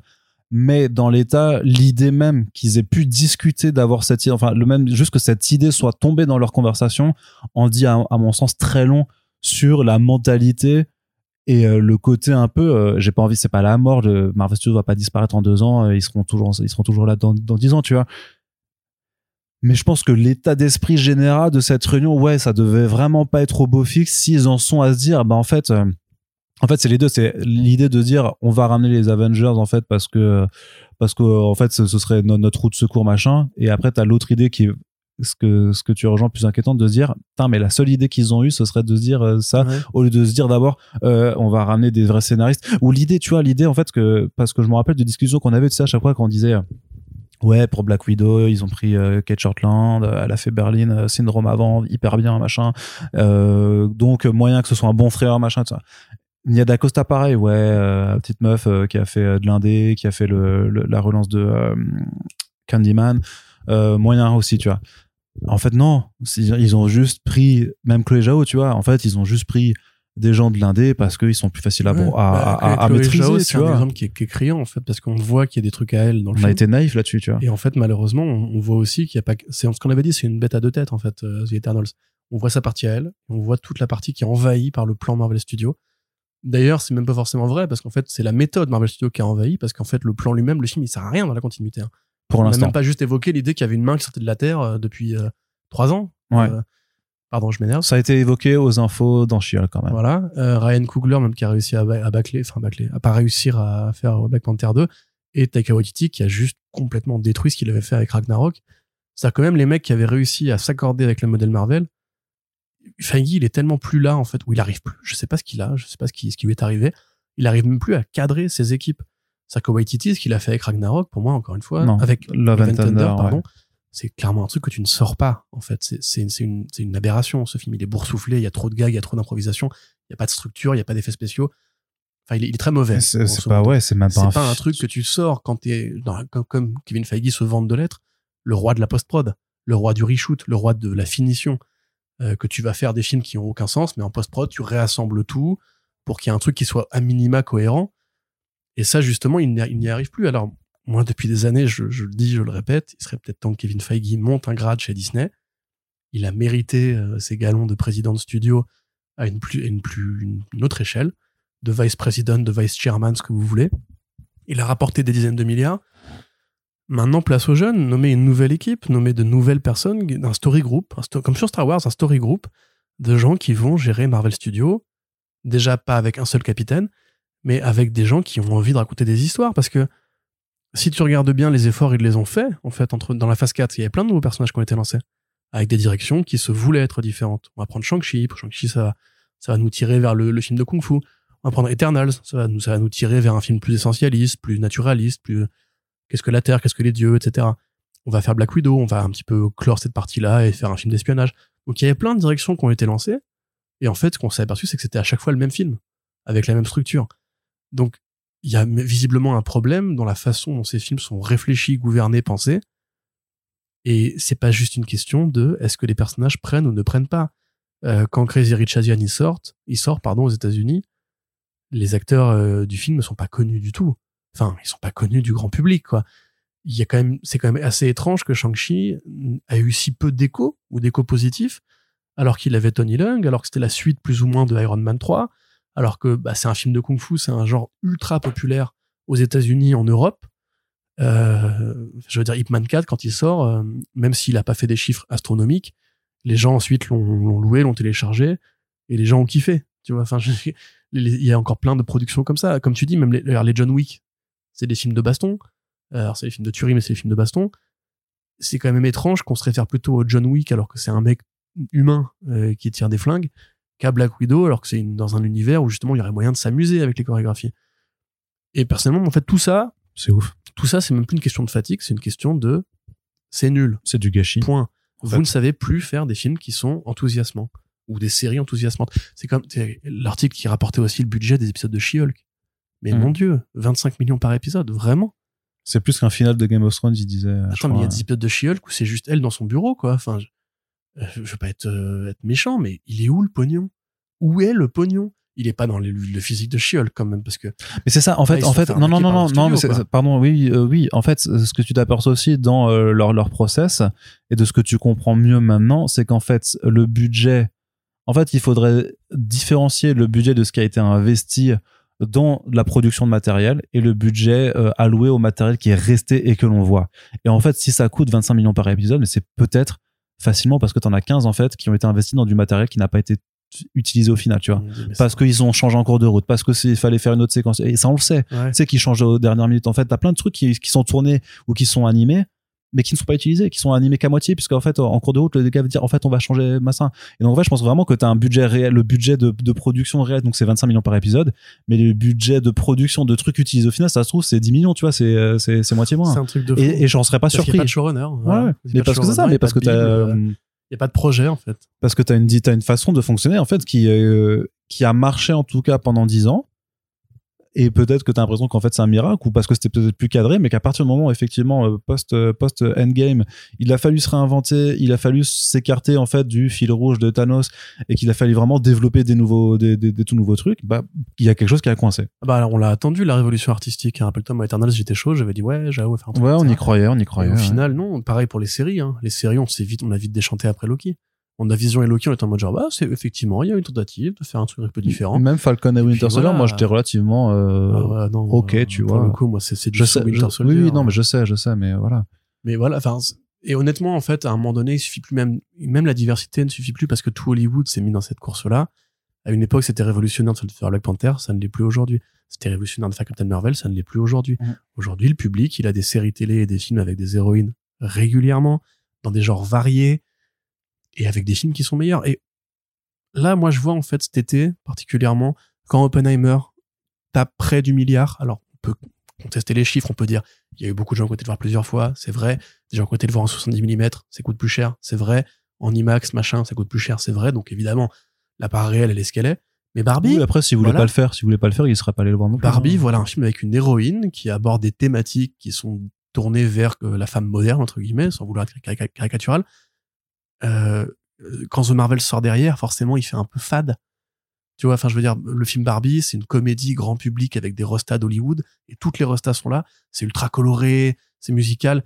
Et après, on te fait The Marvels, on te dit, regarde, t'as vu, nous, on a aussi des héroïnes. Tu dis, ouais, mais c'est encore un film de science-fiction qui a l'air un peu pété, quoi. Et, enfin, même des trucs à la Deadpool et tout, qui justement paraissaient un peu nouveaux. On a un retour de la comédie un peu absurde. On a eu Bottoms récemment qui était super délirant et tout. C'est pas très connu, on est d'accord. Mais la niche des gens qui allaient vers Marvel pour la comédie, même eux, ils commencent un peu à tirer la langue, j'ai l'impression. Donc, qu'est-ce qu'il leur reste, en fait? Bah, il leur reste la nostalgie. Il leur reste se rappeler de la période où c'était eux les meilleurs. Enfin, où c'était les meilleurs, où c'était ceux qui vendaient le mieux. Ouais, Et, mais genre, genre, genre non, en fait. ah ouais, non, ouais. Ça... Alors, il parle aussi du film Blade, euh, qui du coup aurait son budget revu de moitié, euh, un truc beaucoup Oui, oui, tout à fait. Alors, ça, c'est plutôt une bonne nouvelle, à mon sens. Bah, moins de budget, moins de risques, plus de liberté. hein. Franchement, Voilà. l'équation, elle est. Ça. euh, Et je, elle est- en fait, je pense que, connue, hein. je pense que là-dessus, Feige commence un peu à baisser les bras. Euh, Blade, ça devait être une série télé au départ, de mémoire? Non, Ah non, bon? toujours un film. Un Le film. reboot, c'est toujours un film. Mais ouais, du coup, bref, le projet a été architecturé autour de Mahershala Ali, euh, qui est donc un grand acteur, hein, qui a des Oscars et tout, euh, qui a bien voulu faire venir Blade parce que bah, c'est un fan de Blade, c'est un mec qui est militant, engagé pour justement la présence afro-américaine. Et c'est vrai qu'avant Black Panther, le vrai premier super-héros noir, c'était Blade hein, au cinéma. Oui. Euh, exception faite des films de la Black, de la Black Exploitation et compagnie. t'avais, t'avais style aussi. Mais, Bien sûr, tout à fait, évidemment. Et Spawn, mais bon, Spawn, et Spawn, et Spawn. techniquement, ouais. Euh, et puis voilà, aussi Marshall Ali, on l'avait vu, il est, quand il est venu faire Luke Cage. De toute façon, les meilleurs épisodes de Luke Cage, c'est ceux avec Marshall Ali, c'est les sept premiers épisodes. N'allez pas plus loin si vous voulez mater Luke Cage, matez juste à la mort de Cottonmouth et c'est fini. Voilà, ça s'arrête très bien, c'est comme ça. Et donc il est venu juste pour ça. Euh, On avait embauché Bassam Tariq et plusieurs scripts sont passés. Et en fait, bah, Marshall Ali n'était pas content. Euh, parce que voilà, on avait mis entre les mains euh, du projet le scénariste de Moon Knight. Donc mécaniquement, Marshall Ali n'allait pas être content. Donc après, on a embauché un autre metteur en scène. Puis après, lui, il a fait venir Nick Pizzolato peu de temps, donc le mec de True Detective, et qui est un pote de Mahershala Ali, peu de temps avant la grève des scénaristes. Et a priori, pendant la grève des scénaristes, le projet a été revu à la baisse parce que tellement décalé, ça fait quand même deux ans et demi qu'on en parle, hein, du, enfin, qu'on parle concrètement de la, pré-production du film Blade. Euh, depuis deux ans et demi, le projet n'a pas avancé. C'est toujours pas prévu pour un tournage. En termes de casting, on a juste Mahershala Ali, Mia Goth, c'est tout. C'est quand même assez curieux. On sait même pas si Wesley Snipes va revenir, alors qu'il était en discussion à un moment donné. Et on sait même pas s'il est encore producteur exécutif dessus, alors que c'était en discussion à un moment donné. Et donc, effectivement, ce qui se dit, c'est que. Alors, c'est formulé curieusement, parce que Variety dit que Mar- Marvel pull the plug. Ça, grosso modo, en, anglais, ça signifie qu'ils ils ont, ils arrêtent, les frais. Alors là, en l'occurrence, c'est au sens propre, parce que du coup, ils ont coupé le budget de moitié. Mm. Mais ça signifie aussi peut-être qu'ils sont en train de revoir leur modèle de production, parce que t'as pas besoin de 200 millions pour faire un film Blade. Non. Euh, les films Blade, les deux premiers n'ont pas 200 millions de budget, et ils sont très bien, les deux. Euh, le troisième, limite, je crois que c'est celui qui a le plus de pognon, et c'est le moins bien, en fait. Bah, il est nul. ouais. Avec c'est Ryan Reynolds qui l'avait filmé, je crois. Non, c'était euh, non, mais il joue dedans. ouais. Goyer. ouais. Mm. Euh, et donc voilà, c'est effectivement une bonne nouvelle dans le sens où, comme on n'arrête pas de le dire depuis des années, Birds of Prey avait un budget qui était réduit et t'as des vannes plus sous la ceinture et t'as plus de sang et t'as plus de Harley qui sniffe de la coke que euh, dans euh, les films normaux. Le film Joker, il a 50 millions de budget, c'est le film le plus libre et le plus créatif. Si on Quoi qu'on en pense, si on ouais. fait exception du fait qu'il a repris beaucoup d'idées dans les films de Scorsese. C'est fait exprès, c'est voulu, c'est un hommage, c'est une digestion dans- au présent des films de Scorsese. Euh, il est quand même beaucoup et très différent euh, d'un film de super-héros normal. Je pense que On a très hâte du, euh, du Jack Demi euh, que, que Oui, sera le à Joker fait, 2, quoi. hein. D'ailleurs, on avait fait des reports là-dessus où justement Warner Bros était pas chaud du tout pour Joker. Ils avaient pris un partenariat avec Ouais, ils ont boîte. financé qu'à moitié. Voilà, parce qu'ils étaient en mode genre, mais attends, on n'y croit pas du tout. Non, Joker, nous, ce qu'il nous faut, c'est une série Arkham, etc., avec euh, des super vilains, des caméos, Batman et tout. Et a priori, la présence de Batman est même plutôt une commande de Warner Bros. Hein. Enfin, la présence de Batman de Bruce, De Bruce Wayne, Wayne, ouais. et du, du meurtre des parents Wayne. Et donc voilà, ça signifie qu'effectivement, s'ils ont moins de budget et quand même qu'ils gardent Mahershala Ali, ce qui est pas sûr encore, hein, euh, ils pourront peut-être aller plus vers le gore, aller plus vers l'horreur, plus, plus un truc Werewolf by Night, en bien fait, si possible, qu'un truc justement euh, façon série Disney+. Et ça, croisé au fait qu'ils vont commencer à revoir leur stratégie sur les séries télé, ça montre quand même qu'il y a une prise de conscience. Déjà parce que Bob Iger va pas passer toute sa vie à lâcher euh, 600 millions par an pour trois séries Disney Plus qui ne vont pas marcher. Parce que dans tout ça, on oublie aussi la série Echo. hein. Juste, euh, la série Echo, c'est l'aveu d'échec le plus constant du truc. J'ai hâte de voir le budget du bordel. Parce que si, pour une série qui va être lâchée en une prise, avec six épisodes dont tout le monde se fout, un personnage dont tout le monde se fout, qui a eu aucun écho, je Hey. euh, aucun écho dans la série Hawkeye, mais ça, par exemple, mais quel est le malade qui a validé ce projet? Moi, je veux bien l'inclusion des, des, des Premières Nations d'Amérique et des personnages atteints de surdité. Pas de souci. Mais déjà, dans Eternal, c'était mieux fait que ça, par exemple, parce que t'as un personnage qui est atteint de surdité et qui est très bien dans, le- dans le film. Dans la série Hawkeye, si, ce qu'on en a vu est un trailer de la série euh, Echo, euh, qui a envie de voir ça Les combats étaient moches, son histoire, elle, était résumée, alors que ça aurait dû être le sujet de l'intrigue de la série. Hein. Euh, Mon, mon père était tué par le Kingpin, euh, voilà, c'est un bon motif pour lancer une série. Et même Daredevil et Kingpin n'ont être là que pour un épisode. Mais qui, qui a validé ce projet? Je veux savoir. Qui a lâché 150 à 200 millions pour ça, quoi? Donc euh, voilà, en tout cas, il y a une prise de conscience globale. Maintenant, je suis pas persuadé qu'on on doive attendre encore beaucoup de choses de Marvel Studios. Ah bah, qui se réveille, si. Moi, Genre, moi, j'attends Batman et Robin, j'attends Superman Legacy. Oui, oui, non, mais moi, je, je suis beaucoup plus, je suis plus confiant, forcément. euh, Mais, mais justement, en général, c'est quand tu es au pied du mur que tu trouves les, les solutions et que tu te, que tu que tu te réinventes. Donc, j'espère vraiment, enfin, je, je suis désolé pour le film de Nia Costa. Effectivement, je pense pas que ça va être un grand film. Il y a quand même moyen que ce soit même un, un, un très mauvais film. Je pense pas, euh, pour plein de facteurs différents. Oui, Tout- oui, en tout cas, même si c'est pas mauvais ou pas aussi mauvais, je pense que ça va se planter. Il n'y a pas trop d'indicateurs positifs, euh, sauf si c'est un excellent film et que le bouche à oreille fait exploser tout ça. Mais à mon avis, euh, voilà, le, contexte général sur les films de super-héros, les gadins de Marvel et de Warner cumulés font que, de toute façon, l'appétence pour ce genre de film, en ce moment, elle est en berne. Parce que, les Ouais, bah. parce, que ceux, parce que ceux qui font les règles du jeu, en fait, bah, ont décidé de sortir des trucs pourris euh, successivement, quoi, et Mais de, c'est et de désintéresser tout le Et monde. en parallèle, l'industrie, c'est pas, c'est pas endormi. Il y a Mais ce que je voulais dire, arrivent, ouais, quoi. et ce que je voulais dire par contre, c'est que si ça se plante, enfin, j'espère que ce sera vraiment là, là, enfin, qu'elle a déjà été sonnée en interne, mais que ce sera vraiment le coup de signal pour dire, ok, faut qu'on change quelque chose vraiment, et en fait, on va aussi changer ce qu'on produit. Mm. Pas juste, euh, pas, et d'un point de vue du contenu de, de ce qu'il y a dedans, en fait. C'est-à-dire que, au lieu de se reposer sur notre set fade, vas-y, en fait, on va ressortir des ingrédients. Et s'il y a un ingrédient qui s'appelle qualité, franchement, ça peut être bien. C'est d'autant plus curieux quand ils avaient fait Ragnarok et Guardians 1 et 2, ils avaient eu l'air de comprendre qu'en fait, quand ils ont un, un réalisateur créatif qui est bon en comédie, qui est bon en bariolé, etc., il fallait le dégainer, en fait. Juste, enfin, maintenant, il leur reste quoi? Il leur reste Peyton Reed, il leur reste des jeunes réals qui ont, qui ont tout approuvé, rien à faire chez Marvel, en fait. Ils ont personne, en vrai. Ils ont personne, ils ont personne du tout. Et je suis pas forcément d'accord parce que quand tu dis c'est au pied du mur, oui, dans, dans l'idée, euh, quand Star Wars 9 est sorti, c'est pété la gueule par rapport à ce qui était attendu d'un film Star Wars et que toute leur décision de on va prendre l'inverse de ce qu'a fait Ryan Johnson parce que ça a énervé quatre trous du cul sur internet qui, qui parlent beaucoup trop fort et qui font des pétitions comme à chaque fois. Euh, on va prendre l'inverse, on va ramener Abrams, on va ramener la formule classique, l'hommage au classique, etc., etc. Le film n'a pas marché. Il n'y a pas eu de film Star Wars depuis. Disney peuvent être très euh, c'est quand ça marche plus bah la licence on va la mettre en pause. On va faire que des séries Disney Plus genre une ou deux par an. Là tu vois il y en a quasiment que une et demie qui est bonne en plus. Depuis on a eu quoi? On a eu Mandalorian Boba Fett Obi-Wan Andor et Ahsoka. Et la- les nouvelles trilogies de films Star Wars finito. Enfin il y en a pas qui sont commandés il y a rien qui a l'air d'être fait Enfin, il y en a plein, il y en a plein, il y en a plein qui ont été mis en développement. Ouais. Il y a plein de projets de films en Ouais. développement et qui ont été annulés ensuite. voilà comme s'ils étaient traumatisés par la peur de, de, de ne pas savoir quoi ça faire coûte cher. hein. Et chez Disney, c'est un peu ça. Moi, Et autant, je veux dire- si, j'a- si ouais. un jour ils arrêtent la machine, est-ce qu'on est sûr qu'ils auront pas la trouille de la relancer derrière, tu vois? Après, si c'est le cas, ben, qu'ils aillent se faire foutre, hein, j'ai envie de dire. S'ils ont, ont pas les couilles d'investir correctement et de faire des bons trucs euh, parce qu'ils ont peur euh, que.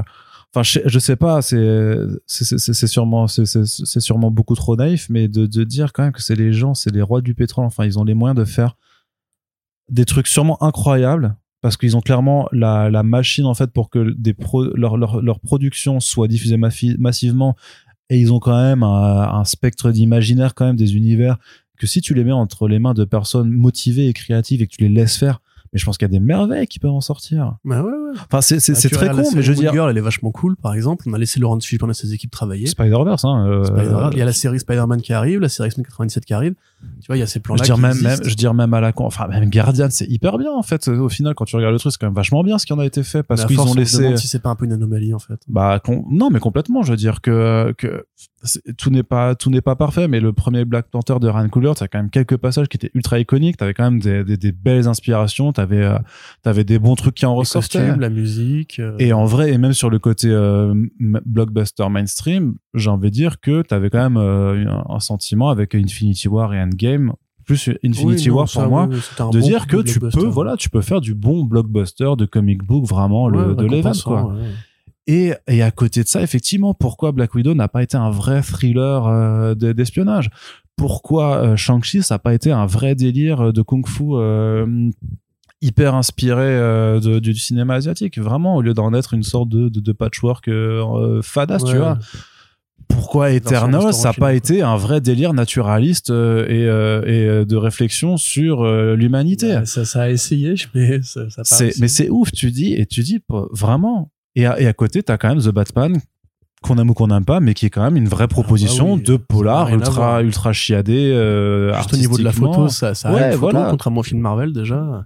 Au Donc c'est pas compliqué. Au niveau de la musique, la musique quand même de Gakino, bordel de merde. donc c'est pas compliqué d'en fait d'avoir quand même une proposition une réelle proposition de gens qui Ouais. ont quelque chose à dire sur ces personnages plutôt que d'en faire un truc voilà euh, où euh, enfin ouais c'est vrai que Thor quand il repense mais tu te dis mais putain ce truc a été validé c'est à dire qu'il y a des gens qui l'ont Mhm. regardé en salle de montage t'as Kevin qui est venu avec sa casquette et tout il a regardé le truc il a fait ouais c'est bon allez ça Ouais, part ça. ça. part en prod les gars Et puis c'est pas en vase clos, parce qu'en face, t'as aussi, il faut se rappeler, euh, Black, Black Adam qui était pas bien.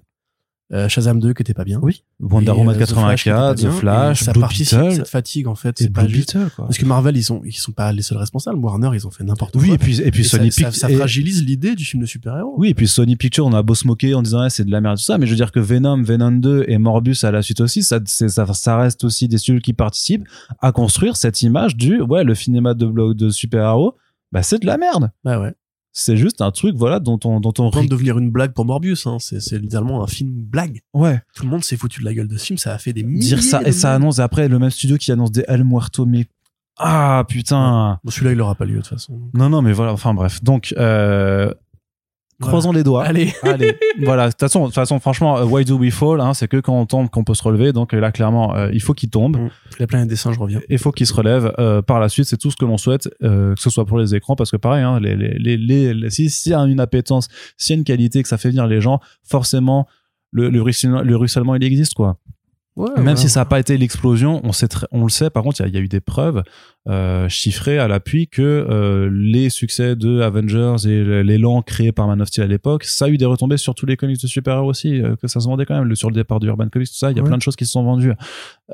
Invincible, Umbrella Academy, même Lock and Key, quand tu as des séries qui fonctionnent vraiment parce qu'elles sont appréciées par le public, ça entraîne des ventes. quoi. Donc en fait, c'est pas systématique. Mais déjà, juste si on arrive à avoir l'attrait d'un grand public sur ces œuvres-là, euh, sur ces adaptations, peut-être qu'on va quand même avoir un petit peu, au moins une considération sur les comics de, de Mais sa même part. avant même de parler des comics, moi je tiens vraiment à rappeler, The Batman c'est un bon film, il a bien marché. Spider-Verse c'est un bon film, il a bien marché. Guardian c'est un bon film, Guardians 3, il a bien marché. Oui, mais Venom, c'est un mauvais film, il a bien marché aussi. non, mais, oui, non, mais- ouais, ouais, mais c'est différent. Les gens vont le voir au second degré, Venom. On, on y revient encore une fois. C'est le Fast and Furious des films de super-héros. Les gens savent très bien que ça va être Gogol. Ils y vont parce que c'est Gogol. C'est encore différent. Alors que Marvel a jamais vendu du Gogol volontaire. Marvel vend de la comédie, pas drôle, c'est pas pareil. Et donc ça prouve bien quand même que quand les films sont bons, les gens s'y intéressent. C'est pas, encore une fois, juste une fatigue aveugle de j'aime plus les super-héros.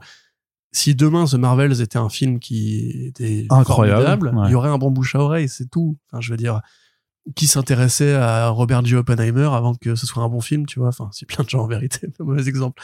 Mais je veux dire, voilà, c'est c'est c'est pas genre une fatalité. Et c'est pour ça que nous on, est, on, a- on attend impatiemment l'univers de James Gunn, parce qu'on sait qu'a priori les films seront bons. Et c'est ça en fait qu'il faut faire. C'est ça qu'il faut, il faut arrêter juste de courir après euh, la formule, parce que la formule, ça, ça, ça, ça- en ne se répétant pas, la formule s'érode et la lumière s'éteint. Voilà. Eh bien, on en a terminé pour ce podcast. En tout cas, euh, le standard, les deux heures, voilà, on ne change pas. Le front, un front page, c'est quand même une formule qui marche. On vous remercie de nous avoir écoutés. N'hésitez pas à réagir à l'ensemble des sujets abordés dans cette émission. Vous pouvez les faire sur les réseaux sociaux et sur notre site www.first-print.fr. On vous a déjà fait le live sur les partages et le Tipeee, donc on ne vous le refait pas, mais pensez-y, c'est important. Merci à toutes et tous de nous avoir écoutés. Puis on se dit à tout bientôt pour la suite de nos émissions. Ciao Ciao, ciao, ciao.